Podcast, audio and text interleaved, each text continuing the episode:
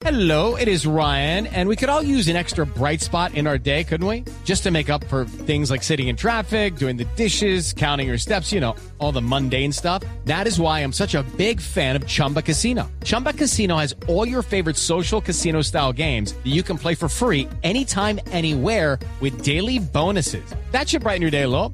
Actually, a lot. So sign up now at chumbacasino.com. That's chumbacasino.com. No purchase necessary. BGW. Void were prohibited by law. See terms and conditions. 18 plus. trabajar a la Secretaría de Integración. Eran cerca de 14 mil contratos de prestación de servicios.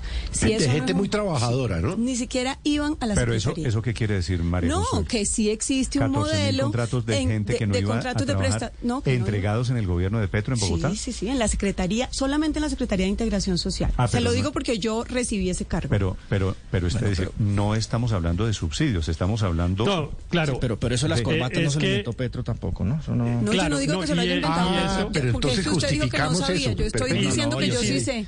Yo sé, Y si de alguna pa- y 14.000 si de alguna parte eran. reparten subsidios es en la Secretaría de Integración. Eh, esos que Felipe llamaría vagos son pues las personas No, que no, no, atienden la Secretaría no de Integración. subsidios, sino corbatas, que es diferente lo que está contando María Consuelo Héctor. Claro, claro, claro. Y estoy mostrando la otra parte. Claro, hay unas corbatas de unas personas pues que se quedan indebidamente con la plata. Pero pues los impuestos no son para eso. Los impuestos es para otorgar subsidios, para cumplir con las obligaciones sociales del Estado, que es pues a algunos lo que les parece que es que son atenidos los beneficiarios de esas políticas es que sociales. Una cosa ¿no? es beneficiario de un programa del Estado, de una política pública, y otra cosa es persona que teóricamente trabaja a través de un contrato de prestación de servicios y que ni siquiera va a la entidad. Solamente se les transferían los recursos al final de la, de- del Bueno, mes. Eso, eso, eso ni siquiera corbatas, es decir, las corbatas trabajan. Esto es una cosa, una figura un poquito Eso más allá. doy fe y además No, lo dejé eso no es- escrito en los en los informes Esto no es cuando corbata, entregué el esto era corbatín, corbata, eso era sacoleva, era todo. Allí me parece que eso, que eso es delictivo, ¿no? Entregar contratos de gente, se va a ganar una plata mensual y no va a trabajar. 8 de la mañana, un minuto. Felipe, de todas formas, abonarle a Gustavo Petro, que es creativo y que está haciendo propuestas concretas. Nos Sí, lo- pero es lo de que- es lo que dice Maldonado. hablar de impuestos. Es lo que, lo que dice Maldonado es cierto, es decir, nos pone a hablar de, de, de, de, de sus temas porque los demás candidatos no están diciendo nada. Bueno, Felipe, eh, Sergio Fajardo presentó ayer su plan de gobierno, ¿no? Y desaparecido, o sea, se registró péguele, ya. péguele una miradita. Son las 8 de la mañana, dos minutos en Blue Radio. Estás escuchando Blue Radio. Recibe más invirtiendo en nuestro CDT Banco Omeva. Ábrelo ahora y disfruta una tasa hasta del 9% efectivo anual. Deja de guardar ese dinero que te sobra debajo del colchón y empieza a gozar de sus beneficios y tasas especiales. Aplican términos y condiciones. Producto protegido por el Seguro de Depósitos Fogafín. Vigilado Superintendencia Financiera de Colombia, entidad bancaria. La formación integral, nuestra apuesta. El deporte, el mejor vehículo para lograrlo. Escuelas deportivas para todos. Es el programa bandera del Ministerio del Deporte que beneficiará a más de 33 mil niños y niñas de todo el país. Porque en el presente se siembran las bases para el futuro, la niñez y la juventud colombiana. Una prioridad para seguir transformando nuestra nación. Conoce más en www.mindeporte.gov.co. Esta es Blue Radio, la alternativa. Don Hernán Carvajal es un minero que estaba en Abriaquí cuando se produjo el derrumbe de ayer. Don Hernán, buenos días. Buenos días. ¿Cómo está, don Hernán? Bien, gracias a Dios. Cuénteme qué fue lo que sucedió.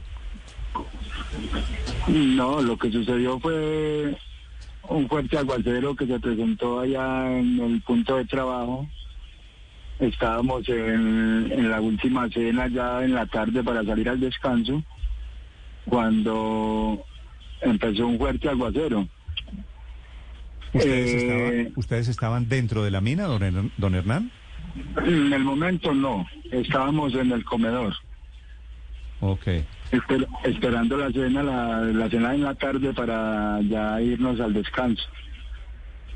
Cuando fuerte lluvia hizo crecer una quebradita, era una quebradita pequeña y de un momento a otro se salió, ¿cierto? Entonces yo corro y le aviso a los compañeros de que se había salido la quebradita. Algunos me escuchan, unos salen, miran, pero entonces se paralizan a lo que sienten el, el ruido de lo que bajaba. Yo digo una avalancha y corro, y cuando dije eso y alcancé a correr, ya me cayó a mí un techo encima, no pude correr más, caí sobre una barranca. Gracias a Dios que me dio fuerzas para poder soportar unos palos que me cogieron a mí el cuello. Alcancé a reventar un palo de esos y alcancé a salirme y, ayudar a recuperar una compañera que estaba también presionada sobre un techo, por debajo de un techo inmenso de grande. Ella me gritaba, Hernán, no me dejes morir, ayúdame, ayúdame, que yo estoy, yo no estoy prisionada, ayúdame a jalar, yo la jalé. A lo que ya la tenía sobre el barranquito, el barranquito volvió y se cayó, yo volví y la saqué. Fui, la auxilié, la saqué a un lugar, luego fui a auxiliar otro, pero estaba muy difícil para auxiliarlo. Él tenía muchos palos, muchos escombros encima me decía que le ayudara, yo le ayudé hasta cierto punto porque ya no, no había más forma de nada, tenía unos palos demasiado grandes sobre su estómago. Entonces ya él vio como que no había opción de nada y me dijo, Hernán, ya, ya hiciste lo que podías hacer por mí. Gracias, Hernán, aléjate, aléjate.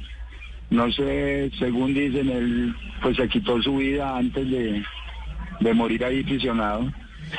Don Hernán, una vez usted ve que, que, ese compañero suyo se va en medio, pues obviamente de un dolor insoportable, ¿a dónde corre usted? ¿Sigue rescatando gente? No, yo corro, eso, yo corro porque todos me gritaban, o sea, en el momento, el, como el primero que había sido que recuperé así para poder ayudar, fui yo, y yo, pues todos me gritaban, Hernán, ayúdeme, no me deben morir.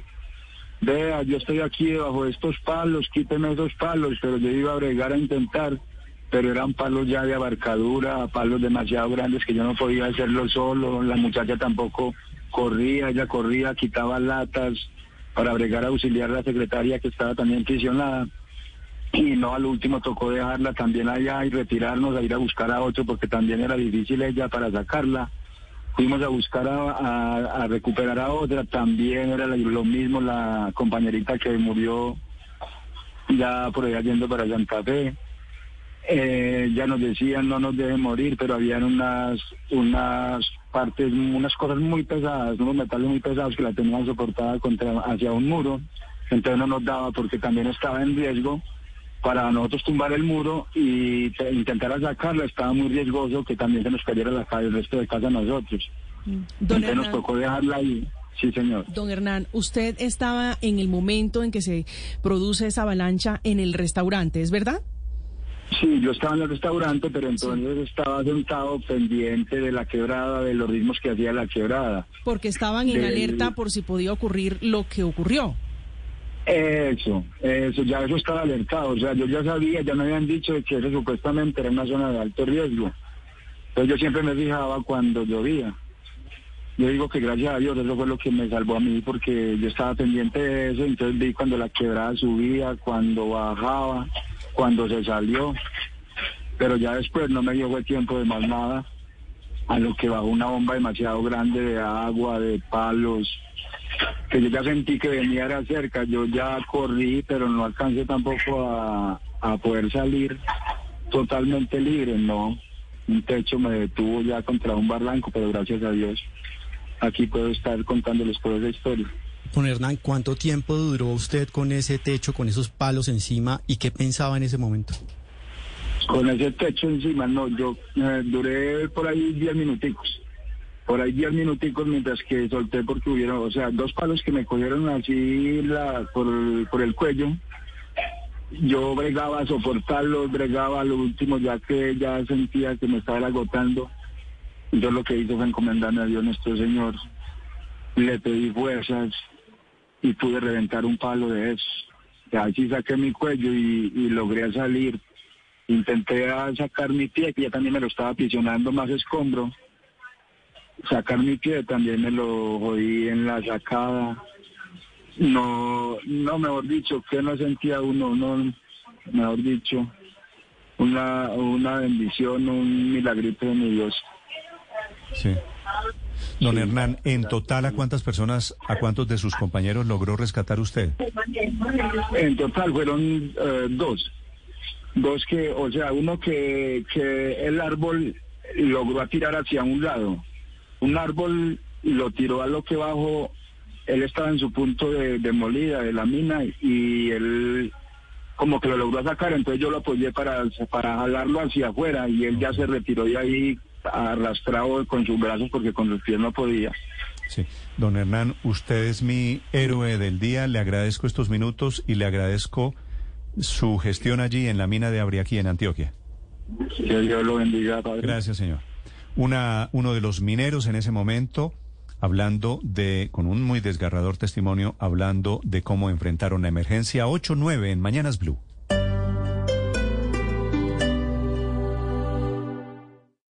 Esta es Blue Radio. Sintonice Blue Radio en 89.9 FM y grábelo desde ya en su memoria y en la memoria de su radio. Blue Radio, la alternativa. Avanzar con tu negocio está en ti. Compra un plan de Internet fibra óptica ETV de 200 megas y recibe dos meses sin costo para que navegues a la misma velocidad de subida y de bajada. Llama ya 601-371-4000. ETV. Válido para clientes nuevos del 1 al 30 de abril de 2022. Aplican términos y condiciones en etv.com slash TIC. Entre el 2004 y junio del 2020 en Bogotá, muchos ciudadanos se autorreconocieron como personas en condición de discapacidad. Este proceso cambió y ahora deberá solicitar su valoración, certificación e inclusión en el nuevo registro de localización y caracterización de personas con discapacidad, según lo establecido por el Ministerio de Salud y Protección Social, Resolución 113 de 2020. Lo invitamos a consultar más información ingresando al botón de Agilínea en www.saludcapital.gov.co. Secretaría de Salud, Alcaldía Mayor de Bogotá. Aumente la productividad de su empresa y descubra el talento de su equipo con los cursos gratuitos de capacitación en innovación, servicio al cliente, sistemas, logística y mucho más del programa Propulsor Empresarial de la Agencia de Empleo y Fomento Empresarial de Compensar. Inscriba a sus empleados y desarrolle todo su potencial con el acompañamiento de expertos y el respaldo de Compensar. Conozca la oferta completa en corporativo.compensar.com slash empresas opción asesorías empresariales. Nos extendimos en nuestro Cyberlunes de Cameron hasta el 10 de abril. Vacaciones imperdibles con todo incluido como te gusta. Aprovecha, viaja con hasta el 30% de descuento. Haz cambios sin penalidades. Compra ya en línea en Bogotá 628-0000. Visita nuestros puntos de venta de Cameron y agencias de viajes. Aplican términos y condiciones. Operado por Servincluidos Limitada. RNT 3961. Liam Neeson regresa a cines. Ahora luchará para destapar una oscura conspiración al interior del FBI. Pero mientras tratan de derrotarlo, sus enemigos necesitarán muchos más hombres para enfrentarse a él. Vive una Semana Santa cargada de acción con el estreno de Operación Luz Negra.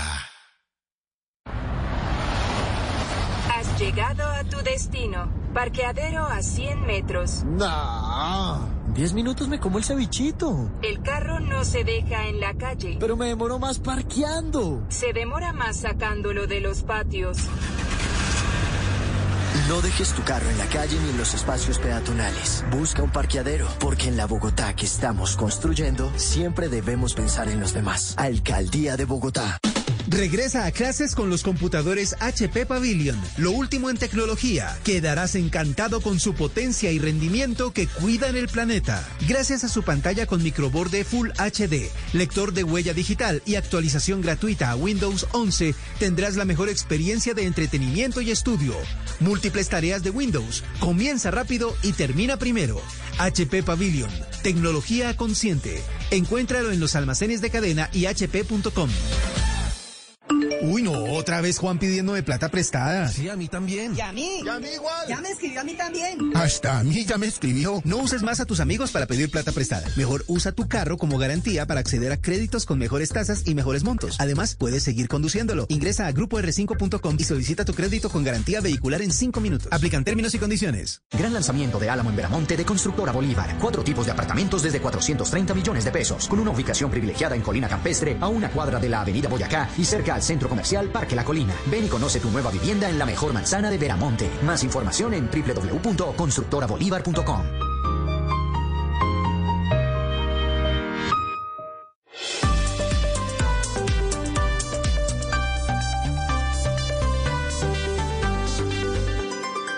Estás escuchando Blue Radio y bluradio.com. Acaban de capturar en Cali al, eh, a un capo del narcotráfico del cartel de Sinaloa de México, Hugo Mario Palomar.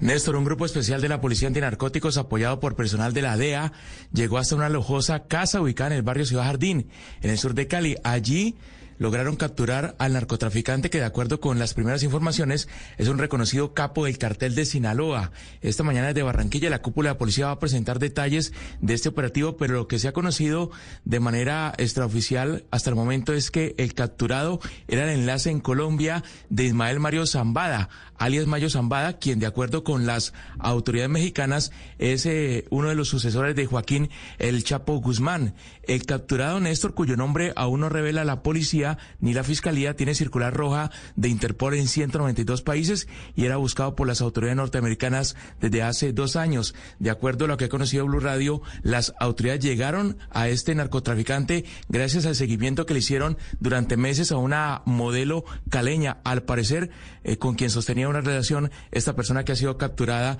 en exclusivo sector de Ciudad Jardín hace algunas horas, Néstor.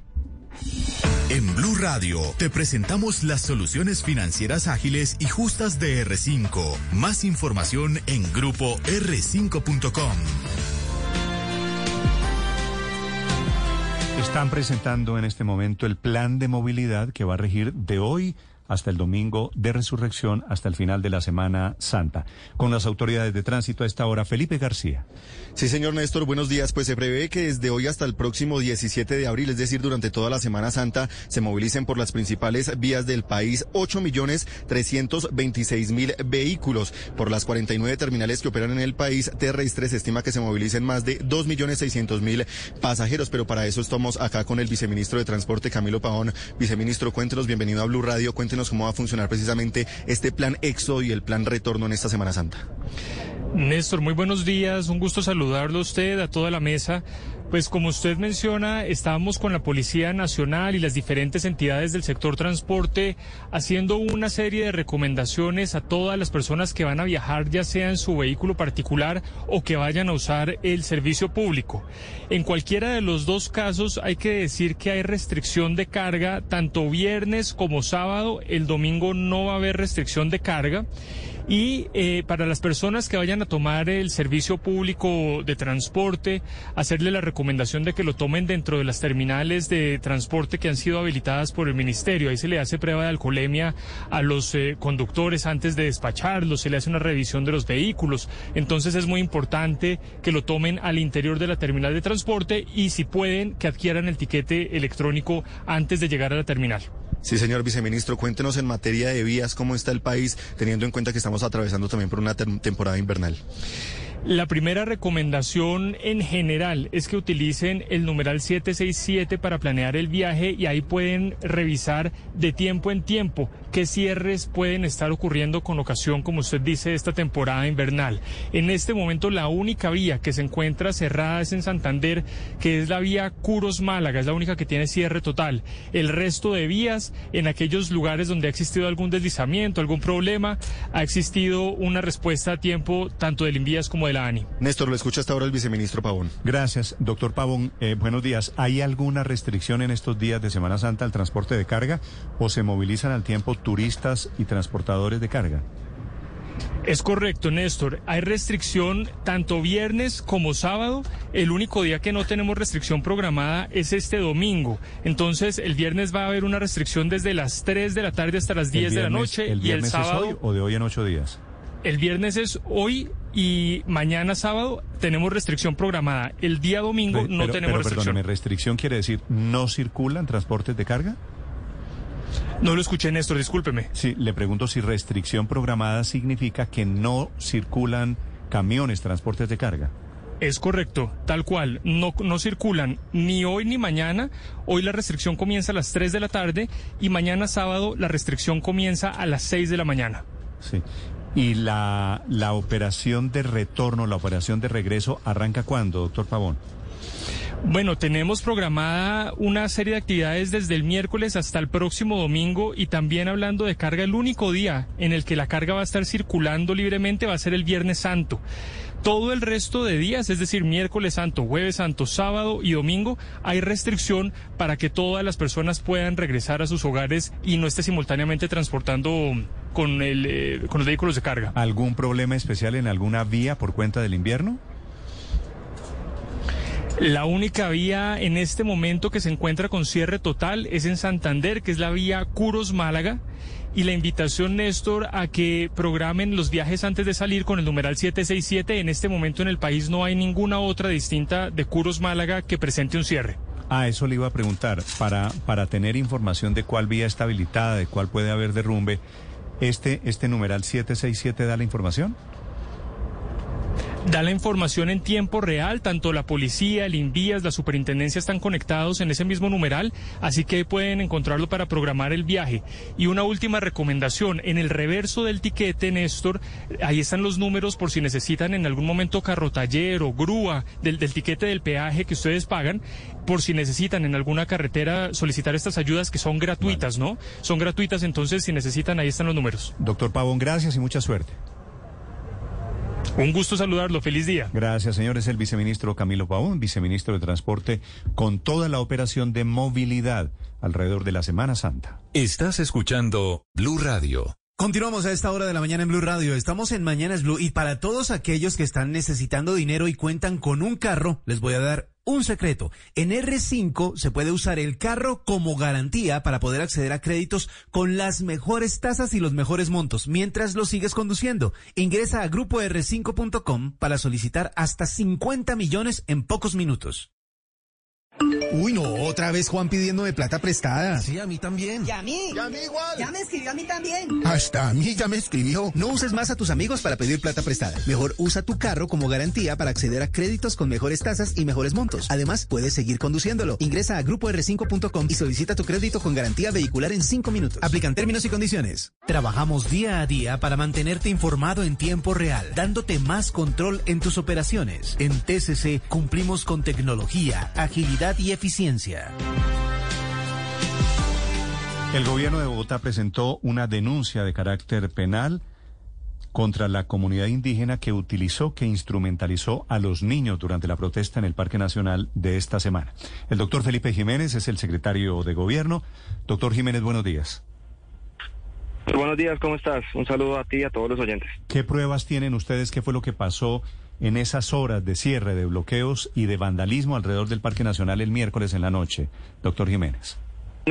Néstor, valga decir que Bogotá es una ciudad que siempre está abierta al diálogo y a la protesta pacífica, pero no tolera la violencia de ningún lado. Desafortunadamente lo que vimos en el Parque Nacional son hechos lamentables de violencia. Violencia hacia los gestores de convivencia de la Secretaría de Gobierno y de la Secretaría de Seguridad. Violencia hacia los agentes del Ministerio Público. Violencia hacia agentes, la policía. Violencia hacia los transeúntes que estaban a esa hora al frente del Parque Nacional. Violencia hacia los comercios y edificios cercanos al Parque Nacional.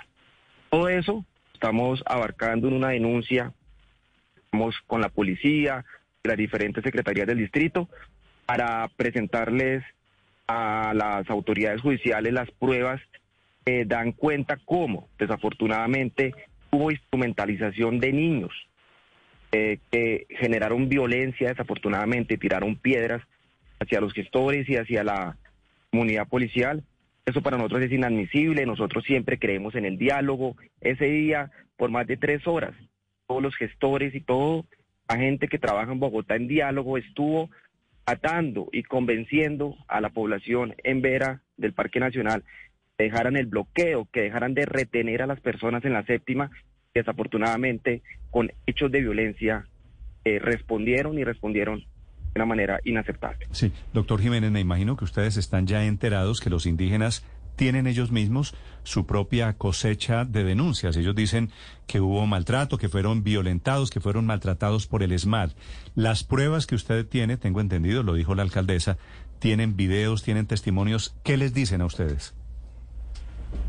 Eh, como siempre, nosotros yo me he sentado con ellos en repetidas ocasiones, al igual que varios miembros de la Secretaría de Gobierno, y, y les hemos dicho, cualquier irregularidad que ellos tengan, la pongan manifiesto ante las autoridades, seremos también nosotros los que, eh, si es el caso, apoyaremos esas, esas denuncias porque las irregularidades de lado y lado son inadmisibles.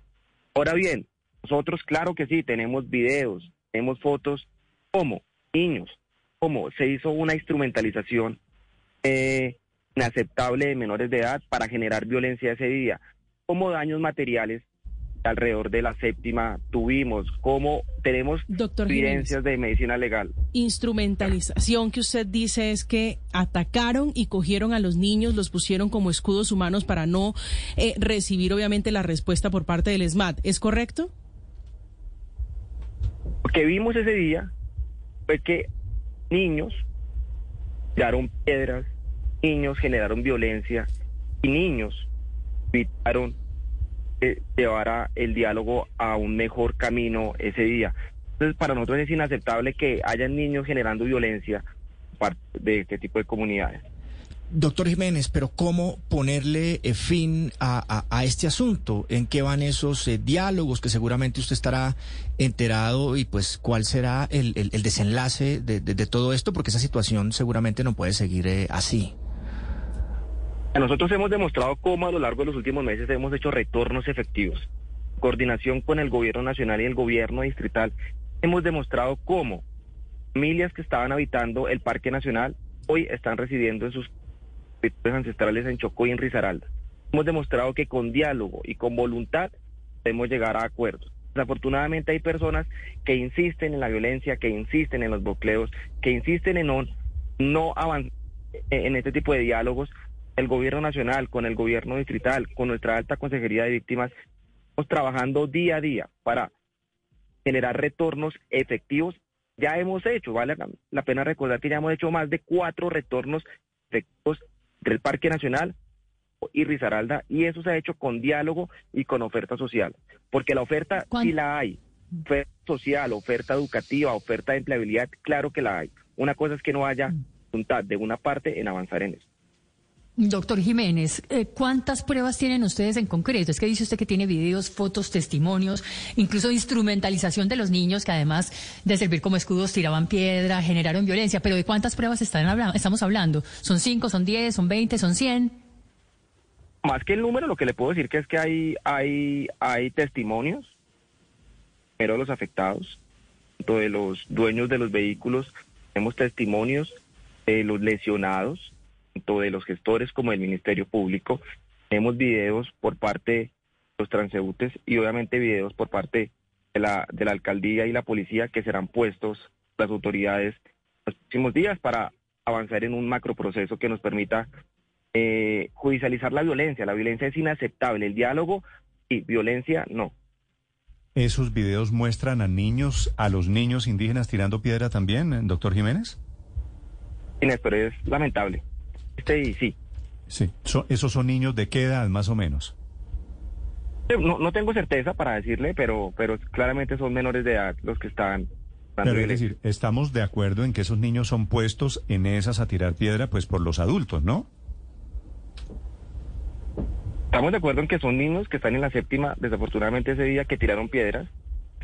Serán las autoridades las que determinarán, fueron, no digamos, mandados a, a generar violencia. Lo que es evidente, existe desafortunadamente es que hay menores de edad generando violencia. Eh, hubo, hubo menores de edad que generaron violencia ese día en el Parque Nacional. Eso es obvio, es inaceptable por cualquier padre. Yo soy papá, yo no quiero que mi hijo esté lanzando piedras a la policía, que mi hijo esté lanzando piedras o que esté reteniendo a una mujer embarazada o que esté dañando bienes públicos. Con diálogo sí, lo hemos demostrado. Bogotá es una ciudad abierta al diálogo, abierta a la cooperación, abierta a los consensos. Lo demostramos en días pasados con el gremio de los motos. Con diálogo logramos los acuerdos que necesitamos todos como Bogotá. ¿Cuántos, ¿Cuántos indígenas hay en este momento en el Parque Nacional, doctor Jiménez? La caracterización que hizo el Ministerio eh, del Interior junto con Bogotá dio un poquito más de 1.500, pero no todos los 1.500 eh, en el Parque Nacional. Entonces, el número está alrededor de unos 700 aproximadamente que pueden estar eh, en el Parque Nacional. ¿Y esos, ¿Y esos 700 hoy en día reciben alguna clase de subsidio, de ayuda económica?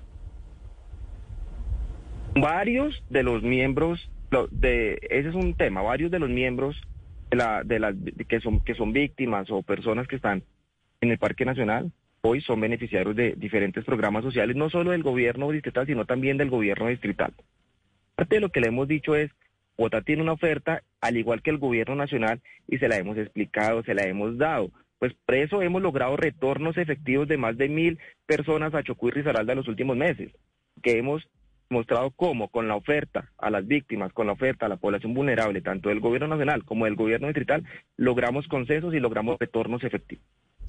Doctor Jiménez, usted dice que tiene las pruebas. Eh, los indígenas dicen que son al menos 300 niños y mujeres embarazadas.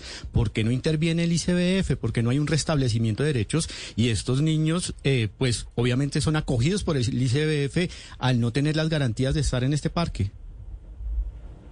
Sí, es, con el ICBF y con la Policía de Infancia y Adolescencia trabajamos de forma coordinada. Déjeme decirle que ya hay procesos de restablecimiento de derechos activos y ya hay fallos de restablecimiento de derechos por parte de, del ICBF. Deben ser materializados eh, y, y, el número es alto, el número, el número que usted dice es, es, es acertado. Entonces el reto también es mayúsculo, es acá no se requiere más que una intervención que se requiere es que avancemos en el diálogo y en el consenso en los beneficios y en los programas sociales que tiene el distrito y que tiene el gobierno. Un llamado a todos los miembros del Parque Nacional. Ya hemos logrado los retornos efectivos, ya hemos logrado demostrar cómo con estos programas y con estos cumplimientos por parte y parte logramos un buen camino. Generamos violencia, los caminos están cerrados. Si generamos diálogo, generamos Eso le quería una serie de confianza. Doctor Jiménez, ¿hay en este momento alguna clase de interlocución, de diálogo, intento de solución con los indígenas? Claro, de hecho, no- normalmente la Secretaría de Gobierno tiene siempre gestores de convivencia en el sitio. Todos los días hay gestores de convivencia y gestores de diálogo en el Parque Nacional que hablan con los líderes, que hablan con las familias, que hablan sobre las- los beneficios del, del traslado, sobre No, claro, los beneficios del son, retorno. esos son los operativos de, de la supervivencia. Digo, una interlocución buscando una salida de fondo. Claro, siempre la hay. De hecho, antier hubo una mesa con los líderes, los miembros de la Secretaría de Gobierno y las demás secretarías del distrito, hablando sobre las, sobre las ofertas de traslado y de retorno y garantía de derechos. Siempre la ha habido, siempre la ha habido. Nosotros hemos ofertado diferentes sitios para que ellos puedan ir a un albergue un poco más seguro. Les hemos hablado de la oferta que hay, la oferta social que hay. Lo hemos recibido negativas y negativas y negativas las diferentes ofertas que da el distrito. El día de ayer recibimos negativa y recibimos violencia. Así no se puede. Así no se puede. Do- Doctor Jiménez, la última pregunta. ¿Ustedes han identificado personas eh, distintas a los indígenas que pueden colarse dentro de esas eh, eh, manifestaciones, disturbios, eh, que hayan de alguna manera, digamos, puesto en, peligro la seguridad, eh, sobre todo de sus niños?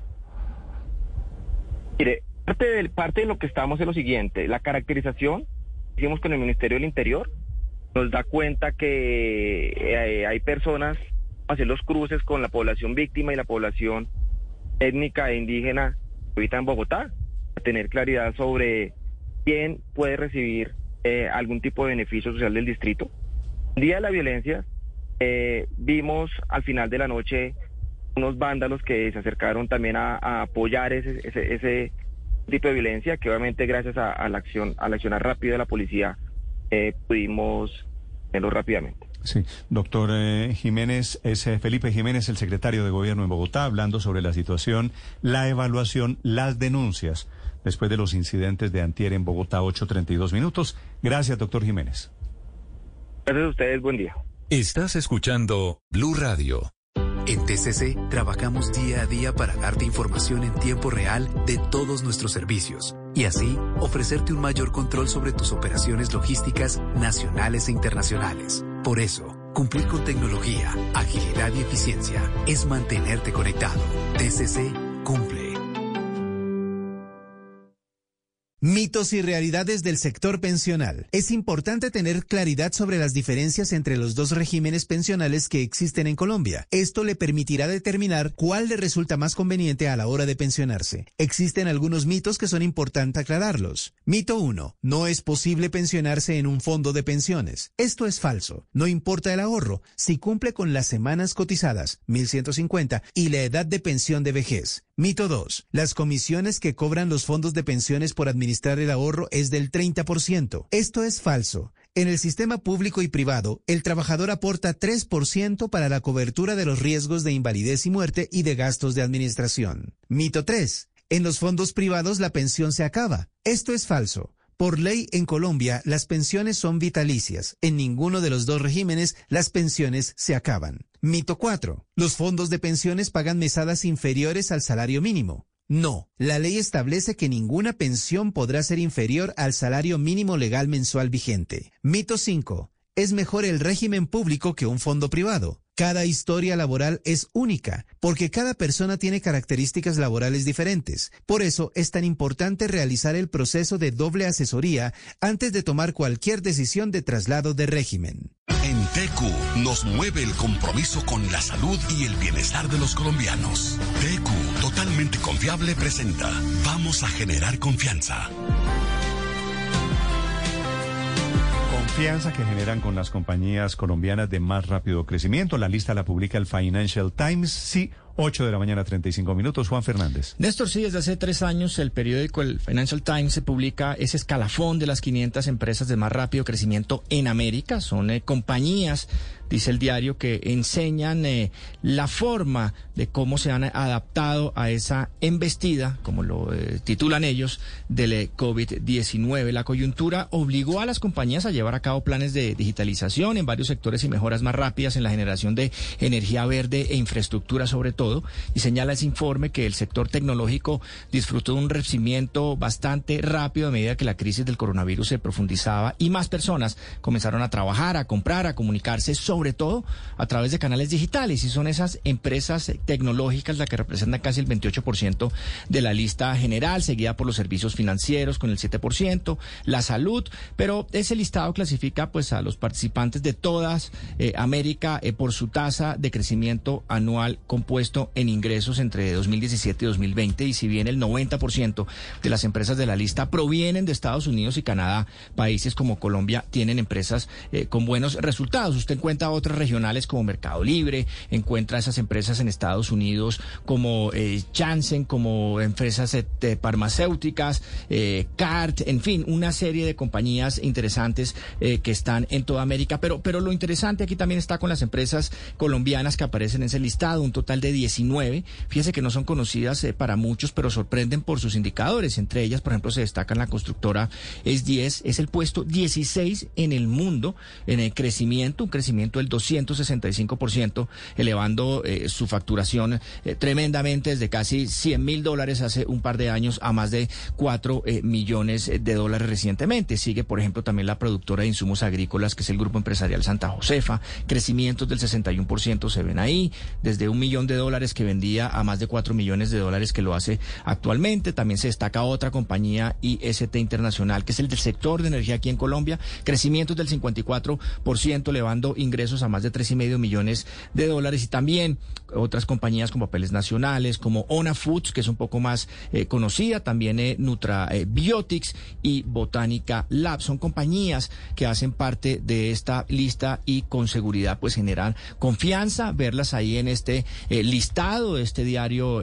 inglés importante y bueno, son compañías que de alguna manera son una cara nueva, pero que se comportan bien y tienen buenos puestos en este ranking eh, global, América, de las compañías que más crecen eh, en eh, todo el continente. MK. Winnie. Lua. Bonfiest. Yodora. Cure Band. Noraver Gripa. Noraver Garganta. Colbón. Crema número 4. Ibuflash. Hidraplus. Durafex. Gastrofast. Biocalcium. Content. Mertiolate. Son algunas de las marcas TQ, pensadas para la salud y el bienestar de los colombianos. TQ, totalmente confiable. Confianza con las buenas expectativas que tienen los empresarios y sectores turísticos que se impactan positivamente con la Semana Santa después de dos años en que tuvimos muchas restricciones por la pandemia. Solo recuerden ustedes la Semana Santa de hace un par de años cuando estuvimos encerrados. El Ministerio de Turismo ha contabilizado, por ejemplo, 31.800 reservas de pasajeros extranjeros que visitarán al país entre el 10 y el 16 de abril. Esa cifra representa ya el 97% de reservas realizadas en el 2019 cuando no había llegado el COVID. Cuanto al turismo interno, pues ya hemos escuchado las cifras, millones de personas circularán por las carreteras, se estima un crecimiento del 6% frente al 2019. Por ejemplo, una encuesta de FENALCO en la capital de la República dice que el 43% de quienes viven en Bogotá esperan viajar durante la Semana Santa. También se espera una buena ocupación hotelera con niveles históricos eh, de nuevo superiores al 52% y un muy buen movimiento de los, de, de los restaurantes. Recomiendan desde el ministerio estos destinos religiosos muy tradicionales, además porque están totalmente preparados para recibir a los visitantes. Popayán, en el departamento de Cauca, Chiquinquirá, en Boyacá, Recuerde usted, allí eh, la ciudad cuenta con la Basílica de Nuestra Señora del Rosario, donde se alberga la Virgen de Chiquinquirá, la Catedral de Sal de Zipaquirá, aquí muy cerquita a Bogotá, por supuesto Monserrate, en Bogotá, y eh, Buga, en Valle del Cauca, donde se encuentra la Basílica del Señor de los Milagros. Es un lugar de peregrinaje eh, para esta Semana Santa. Así que hay confianza económica entonces alrededor de esta Semana Mayor que ya está arrancando. Estás escuchando Blue Radio. Si ahora los malestares te dan más duro que antes, ten siempre en casa Bonfiest Plus. Con Bonfiest Plus, tu cabeza y tú como nuevos. De TQ, totalmente confiable. Es un medicamento, no exceder su consumo. Si persisten los síntomas, consulte a su médico. Estás escuchando Blue Radio.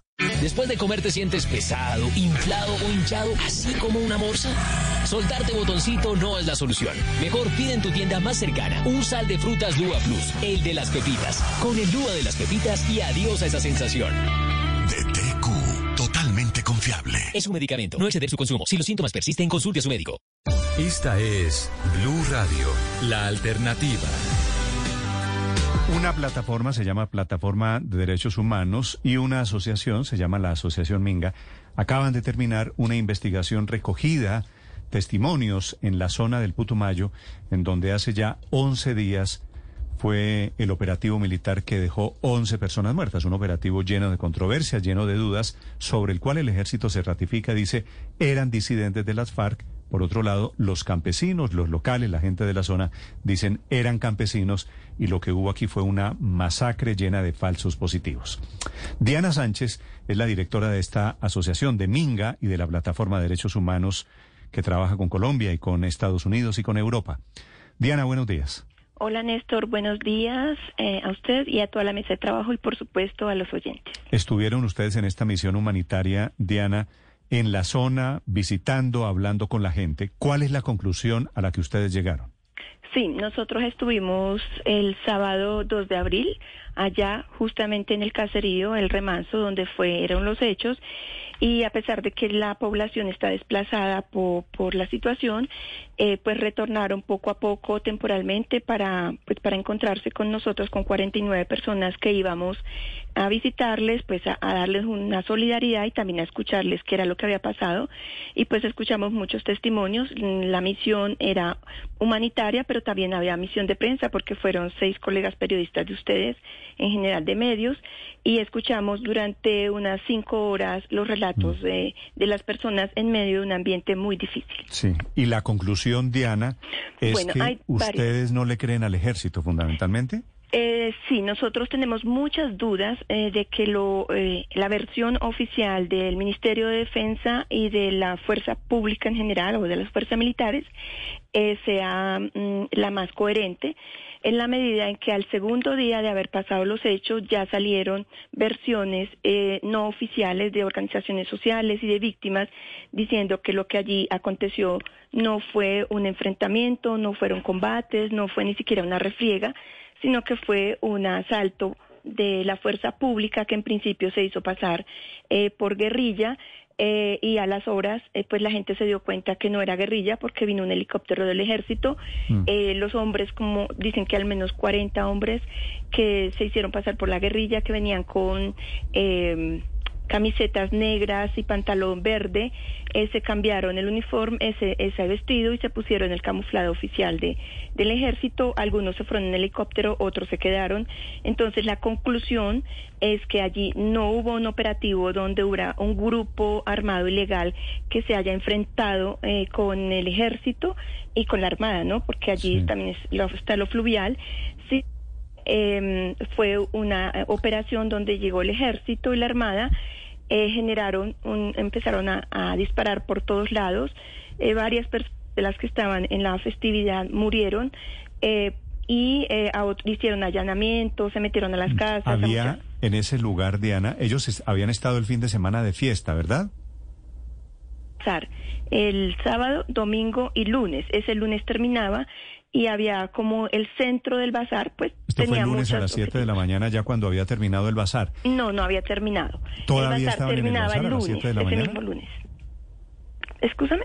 ¿Estaban todavía en el bazar Sí, sí, lunes todavía 7 de la estaban en el bazar. Por supuesto que había menos gente porque ya estaban desde el sábado y el domingo y pues había mucha gente amanecida, otras ya estaban durmiendo en sus casitas porque hay que decirlo, eso es un es un poblado, ¿no? Pequeño. De acuerdo, y eso hay es un caserío en realidad. Es un caserío, es un caserío pequeño. Diana, hablemos un poquito de la escena, que yo quisiera recrear un poquito si, si le parece. Es, esa es una, una cabañita, un caserío muy humilde, gente tomando trago. Sí. ¿Había hombres armados? Eso no está claro, eso no está claro. La gente dice que no habían hombres armados. Y entonces las imágenes y los videos que muestran hombres armados, ¿de dónde son? Eh, pues mira, eh, eso sí lo confrontamos, por lo menos el primer video que, que sacó el ministro de Defensa, donde se ve un hombre armado con un fusil y en la mesa un polvo de cocaína, suponemos, y una cerveza y otros civiles. La gente dice que ese video no es de ese contexto, que ese no es de ese lugar, que eso es de unos, un tiempo atrás de otra parte. De, puede ser de la zona, pero no es de ahí, que ese es descontextualizado. Eh, del otro que también sacó, no sé si fue el ejército o quién lo sacó, de un hombre de rojo, tampoco es claro si es de ese contexto. Entonces, lo que sí es claro es que en el momento en que hubo eh, la, la ofensiva militar, digámoslo así, eh, la persona eh, que, que buscaban, que es el alias Bruno, eh, no se encontraba en el lugar. Es- Esa persona no fue detenida, esa persona no fue herida, esa persona porque no estaba en el lugar. Entonces, el operativo, como dice la fuerza pública, fue muy planeado, eh, fue con mucho tiempo atrás. Al principio dijeron que 10 días, pero ahora ya dicen que fueron cinco meses de preparación y el objetivo central parece ser que era la captura, porque este es un ope- operativo de captura, ¿no? Eh, no fue detenida esa persona.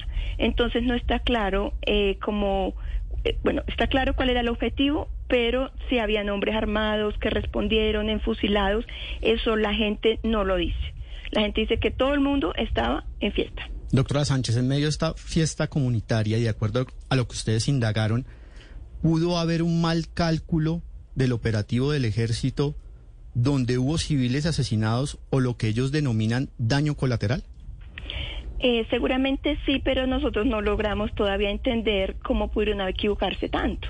O sea, cómo, eh, cómo pudieron generar un impacto en vidas eh, civiles en un lugar que supuestamente ellos tenían tan controlado, porque dicen que habían francotiradores, que todo estaba acordonado y pues en ese momento eh, hay toda la gente que está ahí es civil, están como dicen ustedes embriagados, bailando, otros desayunando, otros vendiendo comida, eh, como no se puede calcular que los daños colaterales no van a ser menores, sino que van a ser mayores. Pero también ahora aparece otra versión en toda la investigación que estamos haciendo, pues es una, por supuesto, una investigación extraoficial y no vinculante.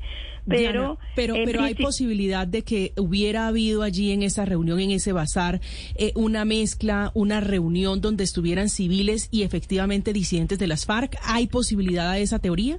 Eh, seguramente eso no se puede descartar hasta que todo todos los el rompecabezas quede claro y la investigación arroje la- los exámenes eh, mm, de balística de, de las personas que murieron, etcétera. Pero eso todavía no está claro. Pero lo que sí es claro es que la que toda la mayoría de la gente eran civiles era Sí. comunidad.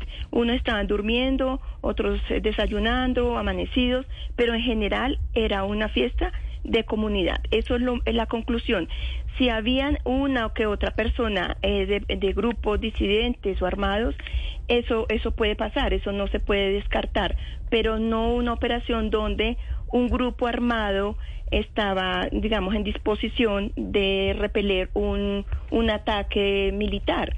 Eso la gente dice, no, nosotros aquí todos estábamos en, en fiesta, aquí no había nadie como, como un grupo armado respondiendo a un operativo militar. Diana, ¿qué le dicen a usted? Porque la versión que nace del Ministerio de Defensa de parte del Ejército es que había civiles que estaban armados. Ellos publican, ya usted nos ha relatado sobre el video, el francotirador por otro lado. Pero ¿qué le cuentan eh, en la comunidad sobre el episodio con el soldado profesional Robinson Beleño, que es el uniformado, dicen, resultó herido por cuenta de, de uno de las personas que estaba en este bazar? Bueno, eh, hay- hay- no hay claridad porque la gente dijo que todo fue un caos. El operativo llegó por la parte de atrás del caserío, que es la parte boscosa, por la parte de adelante queda el río, ¿no? Eso es un pueblito que queda justo a la orilla del río. El operativo es como envolvente, viene de atrás y empiezan a disparar y a disparar. Otros se meten en las casas, otros se meten en la cocina, el, otros se van a, la parte más pública, digamos, donde están tomando, la caseta, y ahí queda una cancha de, de fútbol o de básquetbol, eso es un sitio abierto. Entonces todo fue un caos y todo el mundo empezó a correr para un lado y para otro. La gente corría hacia el río pues porque era la parte contraria a donde venían las balas.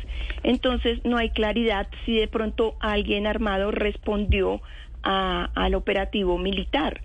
Eh, lo que sí dice la gente es que ellos no vieran en ningún momento nadie que, que hubiera un enfrentamiento, que hubieran combates, que hubiera un grupo de hombres que estuvieran enfrentando eh, el operativo, porque todo fue caos y además el, el sonido del equipo, de los equipos que nosotros tomamos fotos, eh, son inmensos y entonces el ruido es que era impresionante porque estaba el sonido a todo volumen.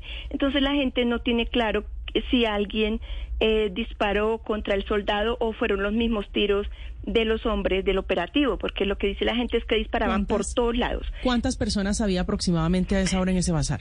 Pues mira, la gente no tiene calculado exactamente cuánta había, pero dicen que son más de 70. pudieron Y ser no hay 70. posibilidad a que alguna de esas personas que salieron corriendo a refugiarse haya grabado, haya documentado lo que estaba ocurriendo allí con el ejército. Eh, no, pues eh, por ahí hay un video, pero no no se puede sacar donde ya muestran es lo, lo posterior cuando ya se calmó. Cuando llegan los hombres a disparando para todos lados, pues la gente lo único es que sale a correr. Todo el mundo sale a correr. De hecho, el joven eh, que mataron, él corrió fue para su casa, porque él es de ahí. Y en el camino, yendo a su casa, fue que lo mataron. Lo mismo el gobernador. Dicen, el gobernador estaba sentado, ebrio, y él tan pronto sintió la balacera, él lo que hizo fue correr, le pegaron un disparo en una pierna y luego lo remataron. Y así fue con todo. Entonces no hubo tiempo de la gente de dedicarse a, a filmar qué es lo que está pasando, sino todo el mundo sale a sus casas o al río. La mayoría de la gente corrió, fue hacia el río y a coger las lanchitas, porque ellos, pues todo eso es fluvial, y, a salvarse, ¿no? Luego la gente intenta regresar porque ya cayeron la cuenta que familiares suyos habían quedado en el sitio o encerrados en la cocina, pero no los permitieron porque ya toda la fuerza pública acordonó eh, el lugar y no les me permitieron regresar. Diana, en En- el, en el video que usted tiene que dice que son campesinos, grabado por campesinos del lugar, ¿qué se ve que desmienta Nos la versión cuenta, del no, ejército? yo no lo he visto, nos dicen que hay un video de un campesino, pero ya fue posterior al operativo duro, porque en ese momento la gente lo único que hace es correr. Ah, no, claro, pero es que los videos Eh, tienen que ser del momento del operativo para saber quiénes eran que estaban allí, ¿no? No, allí lo, el- nos cuentan que hay un video que no puede salir de un campesino que ya ha bajado un poco eh, la situación, eh, ve cómo, cómo mm, manipulan eh, los cuerpos, o sea, cómo los tratan, pero no del operativo como tal. Sí. Diana, ¿hay posibilidades de que estuvieran en ese lugar bazar campesinos, pero también algunos disidentes de las FARC? Mira, en estas cosas y en esos sitios eh, siempre es probable, porque eh, nosotros que conocemos todos esos territorios fronterizos y, eh, y donde hay grupos armados, pues es muy factible que ellos se mezclen, eso es muy factible. Lo que sí dice la gente es que allá no es cierto que hubieran hombres camuflados. No había ningún hombre camuflado en esa... Usted, usted, Diana, desde sus organizaciones, desde Minga, desde la Plataforma de Derechos Humanos, ¿tiene alguna clase de contacto con el ejército, con las fuerzas militares, para intentar descifrar inclusive a varias manos qué fue lo que sucedió? No, nosotros estuvimos en, en la zona y en, las, en, en el, el- el día en que estábamos en la misión estaba la fuerza pública. pero nosotros no íbamos con, eh, con la idea de hablar con ellos porque nosotros éramos una misión muy variopinta y perdónenme el término tan coloquial. Organizaciones campesinas, de guardia indígena, indígenas, eh, organizaciones de derechos humanos nacionales, territoriales. Entonces, y además hicimos esa misión muy apresuradamente porque las condiciones son muy adversas.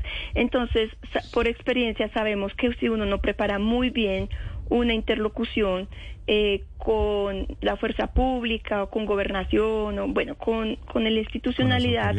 No nos puede salir bien si no está muy bien preparada porque hay personas que pueden terminar discutiendo muy fuerte y eso no una, una pregunta final. De ese operativo muy controvertido lleno la verdad de sombras el ejército dijo haber capturado cuatro personas. Sí. La fiscalía dice en su comunicado, no es cierto, a mí no me entregaron, no judicializaron a esas cuatro personas. El ejército dice que estaban heridas.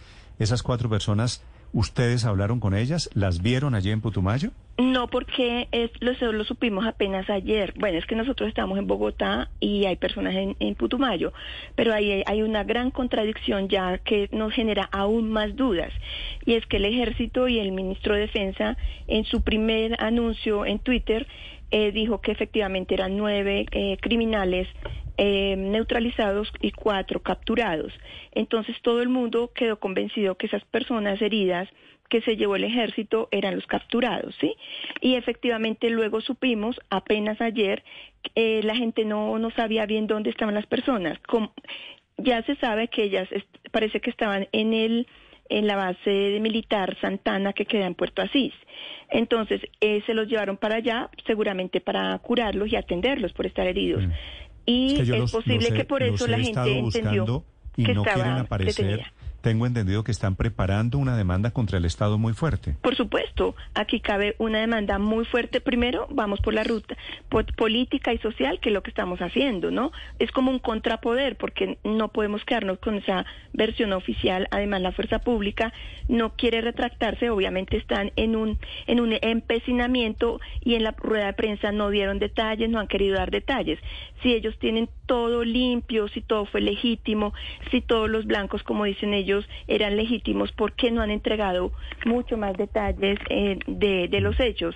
Entonces, por supuesto, aquí viene un proceso jurídico muy fuerte que seguramente ahí es donde se va a mostrar la verdad jurídica porque pues la verdad política y social va, ha ido saliendo en la medida en que pasado en los días, ¿no? Pero por supuesto que eso se va muy fuerte en una ruta jurídica. De acuerdo, de momento más oscuros que claros en esta radiografía de lo que pasó hace ya 11 días en Puerto Leguízamo, allí en el departamento de Putumayo. Diana, gracias por contarnos el resultado de su investigación. Muy bien, Néstor, muchas gracias y buen día.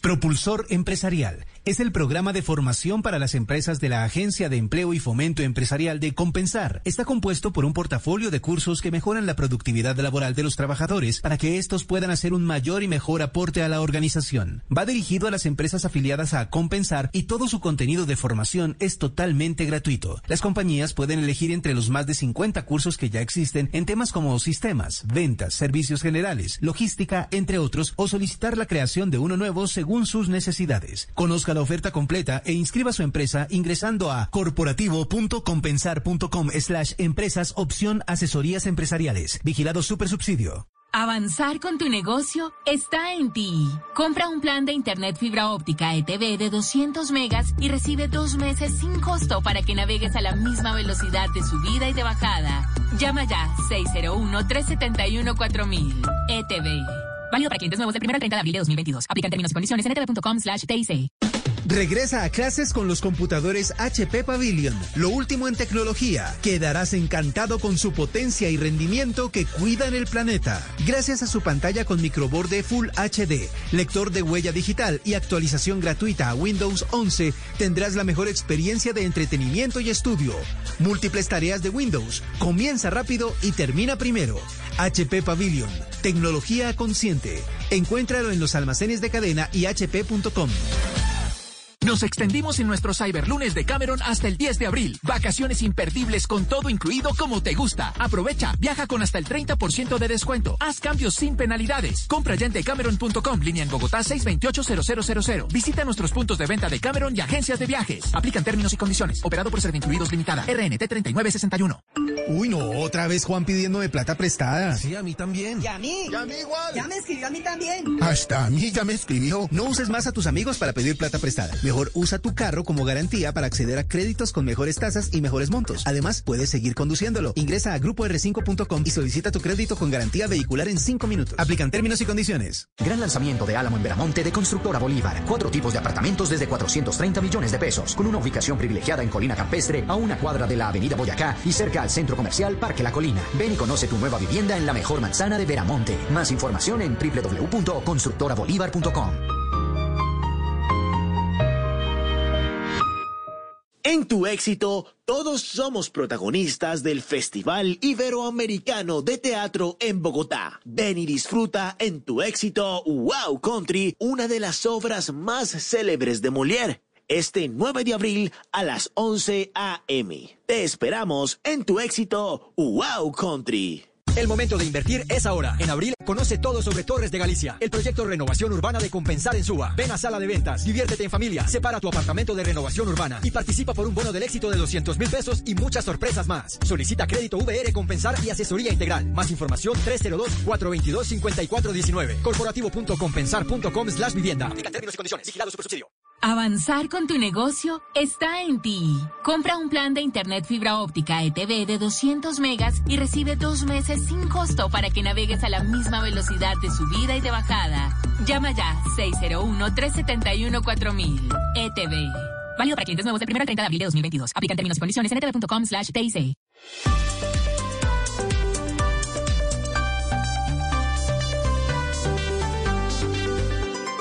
Estás escuchando Blue Radio y bluradio.com.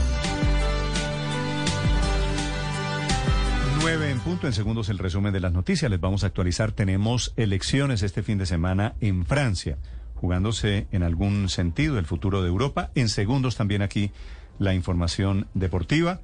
Vamos a hablar, Ricardo, de la mascota de la Copa América Femenina en Colombia.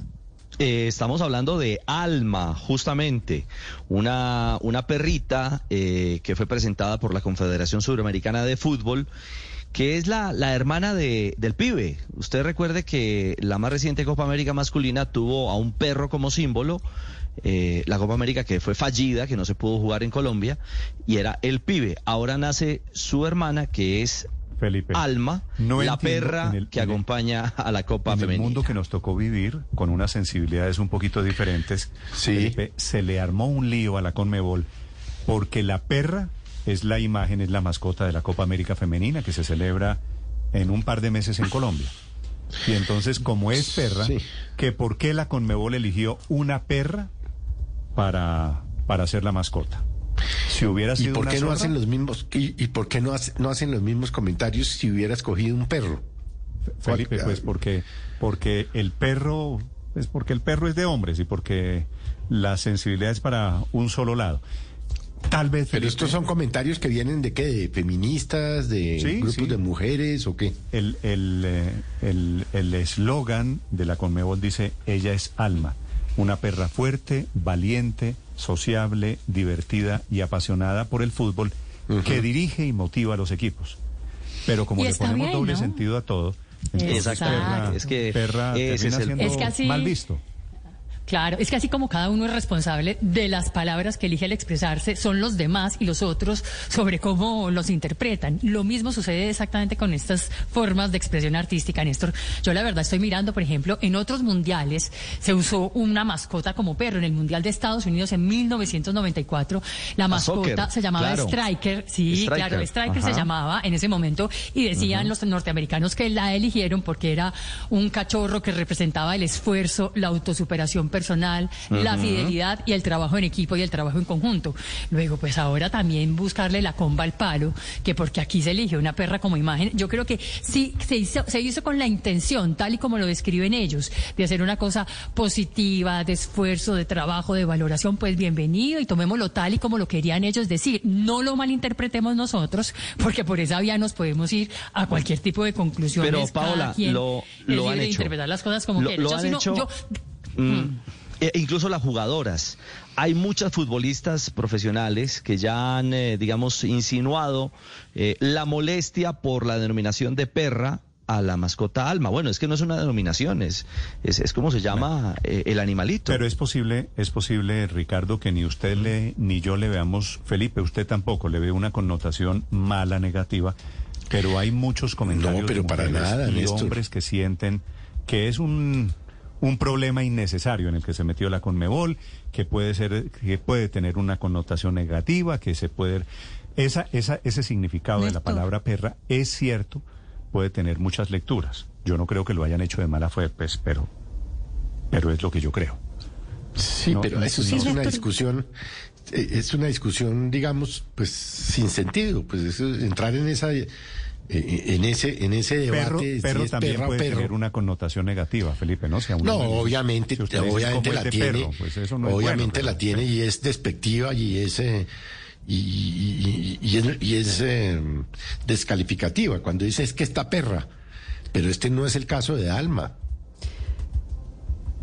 Muy bien, son las nueve de la mañana, cuatro minutos. Señora Silvia, ¿qué me quiere decir Silvia desde Londres? No, yo creo que ahí hay que tener cuidado. O sea, la palabra perra se usa con una con- connotación negativa cuando se quiere hablar mal de las mujeres. Perro no se usa con connotación negativa cuando se quiere ¿Cómo hablar no? mal de hombres. Yo creo que ahí hay unas delicadezas que hay que tener. Claro que se usa, eh, Silvia, yo no sé en Chile, pero en Colombia perro, decirle perro a un tipo no es por bueno, ¿no? No es una connotación. Cuando le dicen a uno no sea perro, no sea perro, exactamente. sí, sí. Pero es muy malo. distinto. Cuando usted le dicen no sea perro, entonces uno sonríe. Ay, no, no. Pero dígale a una vieja no sea perra. ¿Y, cua- y cuál es la reacción de la cara que hace? Como que a uno le dicen perro y uno no, equivocación pero total. no Pero pasa es que nada. lo que Pero- pasa es que pero esta es que aquí- estigmatización aquí- está con muchos animales. O sea, que nadie- les, que les ver, costaría mucho trabajo. Imagínense Nadie está si diciendo que usaran una son perra. zorra Es una mascota que es o una, grilla o una burra. O sea, también cualquiera puede ser malinterpretada. Porque es que María también... Consuelo, Chile, Chile usó un zorro en la Copa América. Es que por lo malo fue el eslogan. Pero- también pero- sería no terrible. una Pero- zorra. Bueno, por, e- por eso, pero es que los animales, Es Silvia, los es animales distinto. tienen masculinos, machos y hembras femeninas. Claro. Para una mí- vaca, entonces le están diciendo gorda. O sea, Para mí la embarran es en el eslogan, una perra fuerte. Yo creo que en este eslogan participó lamentablemente un hombre, porque ¿qué hizo? Es empoderar a la mujer. Cuando le dicen perra perrona en la canción a la mujer, se siente empoderada. Es algo así como bichota de Carol G. Usted es una bichota, usted es una vieja berraca, usted es muy bonita. Una perra fuerte que lo diga un eslogan es lo que genera la polémica. no una tanto gata la... también no, sería terrible. O sea, es que Pero es que también todo es terrible. ¿Qué animal, ¿Qué animal hubiera podido salir bien? Si le dicen una la- jirafa, malo. es que es muy flaca. Si le dicen una elefanta, Una gata. Es que está gorda, entonces, ¿qué? ¿Una paloma? Sí, a mí No. me parece que lo que ¿Mm? pasa es que hay demasiada no- suspicacia y demasiada sensibilidad. Y eso que no, hemos pero- mirado pero las curvas del dibujo.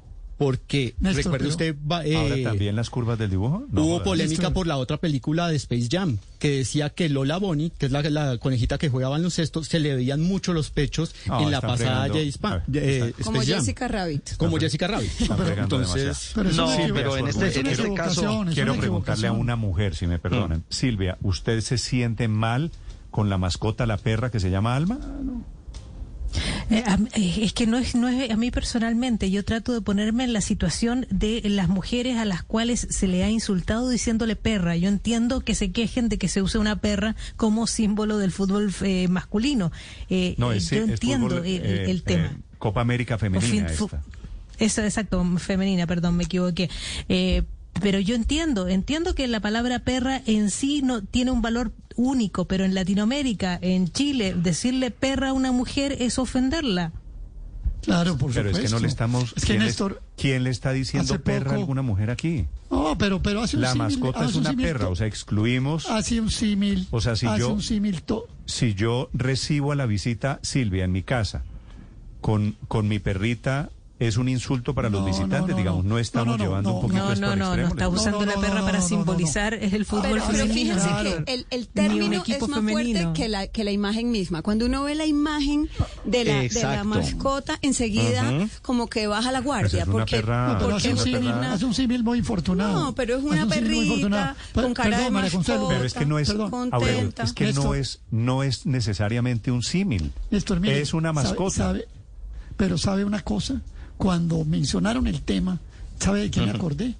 De la famosa canción, creo que es de J Balvin, que, perra, Sí. Pues, que tanto criticamos acá. Bueno, es que eso tiene una connotación. Eso si cualquiera sabe en América Latina que eso tiene una connotación. No me vengan con el cuento de que el, el publicista, el hombre del gran marketing del campeonato femenino suramericano no tuvo en cuenta esa connotación. No, eso es un error y lo re, que ojalá lo retiren. No, no tiene, no tiene, bueno, no tiene cómo decirlo. Pero otro, ve la imagen koala, terrible. lo que usted quiera. Y cuando usted ve la imagen no, no, sabe si es una perra. Yo pensé que era una coneja. Pero es que, a mí me refuerza pero, pero, el cuando, término perra es el eslogan de la con es le hubiera parecido menos grave. Con, con, con el eslogan. Con el eslogan lo que hicieron fue re, con el eslogan lo que hicieron fue reforzar todavía más eh, eh, la, mala, la mala señal. Eso claro, pero nos hubiéramos. Aurelio, perdón, ¿usted cree que los publicistas dijeron vamos a enviar un mensaje a todas esas perras que hay allá y entonces le ponemos una perra de mascota? O sea, ¿usted cree que esto es una conspiración del mal? No, no, no, no, ninguna conspiración. Es que eso es peor, es que es peor que conspiración, porque quiere decir que ni siquiera tienen en el imaginario lo que eso significa en el lenguaje y en, en, en, en, la sociedad latinoamericana. Es que estamos hablando de, por eso le digo, y ustedes, ¿por qué aquí hace ocho días o quince criticaron la canción Perra de J Balvin? Es W, no sé si es J Balvin, no me acuerdo bien. Una canción que se llama Perra. Sí, lo criticamos Iván, aquí sí, pero y la el video, que era terrible. Entonces, el video era terrible. Néstor, y, en, bueno, yo y pensé, entonces eso sí yo, nos pareció yo malo. Que y esto tema, sí es bueno. Ricardo, no, pero era, tampoco no. se puede prohibir la palabra perra del español, porque es que Pero para existe. una referencia, ah, no, pero para una referencia a un campeonato de fútbol femenino sí es la menos indicada. Pregúntele a una mujer de 20 años cómo le dice a la amiga y si le dice perra la trata así como a veces es a uno distinto. le dice a un amigo, pero, oiga, pero, pero Aurelio, oiga, lo de la canción es distinto, lo de la canción también es distinto pues porque la, la forma en que se trata retrataba la mujer dentro exacto. de la canción y dentro del video no tiene nada que ver entonces, con la actitud entonces, deportiva que tiene. Y eh, toda contenta w, y toda positiva. W, w, w, pero W, pero tiene el mismo nombre y la misma connotación. No, pero hombre. El que tenga... no, no, no, cojamos las palabras pero, y digamos, pero es por que esa nombre, palabra ahí quiere decir pero, eso. No, no, que, pero por el nombre uno no puede juzgar otro, las cosas hombre, porque si no las personas de apellido ladrón estarían todo el tiempo en problemas. O sea, la palabra tiene un significado, el contexto de la palabra es... Si usted, ve el, si usted ve el directorio, si todavía tiene el directorio, hay un montón de personas de apellido ladrón. Y, eh, por eso no se pueden calificar como son. Entonces las palabras tienen que tener un contexto en el cual se están diciendo. Está bien, el contexto bien, de, de J Balvin era totalmente diferente al de la, al de la mascota. Se lo acepto. Entonces, digamos que esta es la mascota, perra fuerte, no sé qué, y no Aurelio, tampoco tiene cuál, nada que ver con otra vez a Perra no que se haya perra. hecho. No, hombre. La mascota no, no, dice perra, la mascota es un, dice, una figurita. No, dice, dice, dice el lema, dice es el, el lema, abajo, dice el no, abajo dice, si usted lee, perra, ah, sí dice una eso, perra fuerte, valiente, sociable, divertida y apasionada por el fútbol. Pero, que, pero como la de Felipe, a ver, no aclare hace, no aclare que oscurece. Enrique, señor, en España.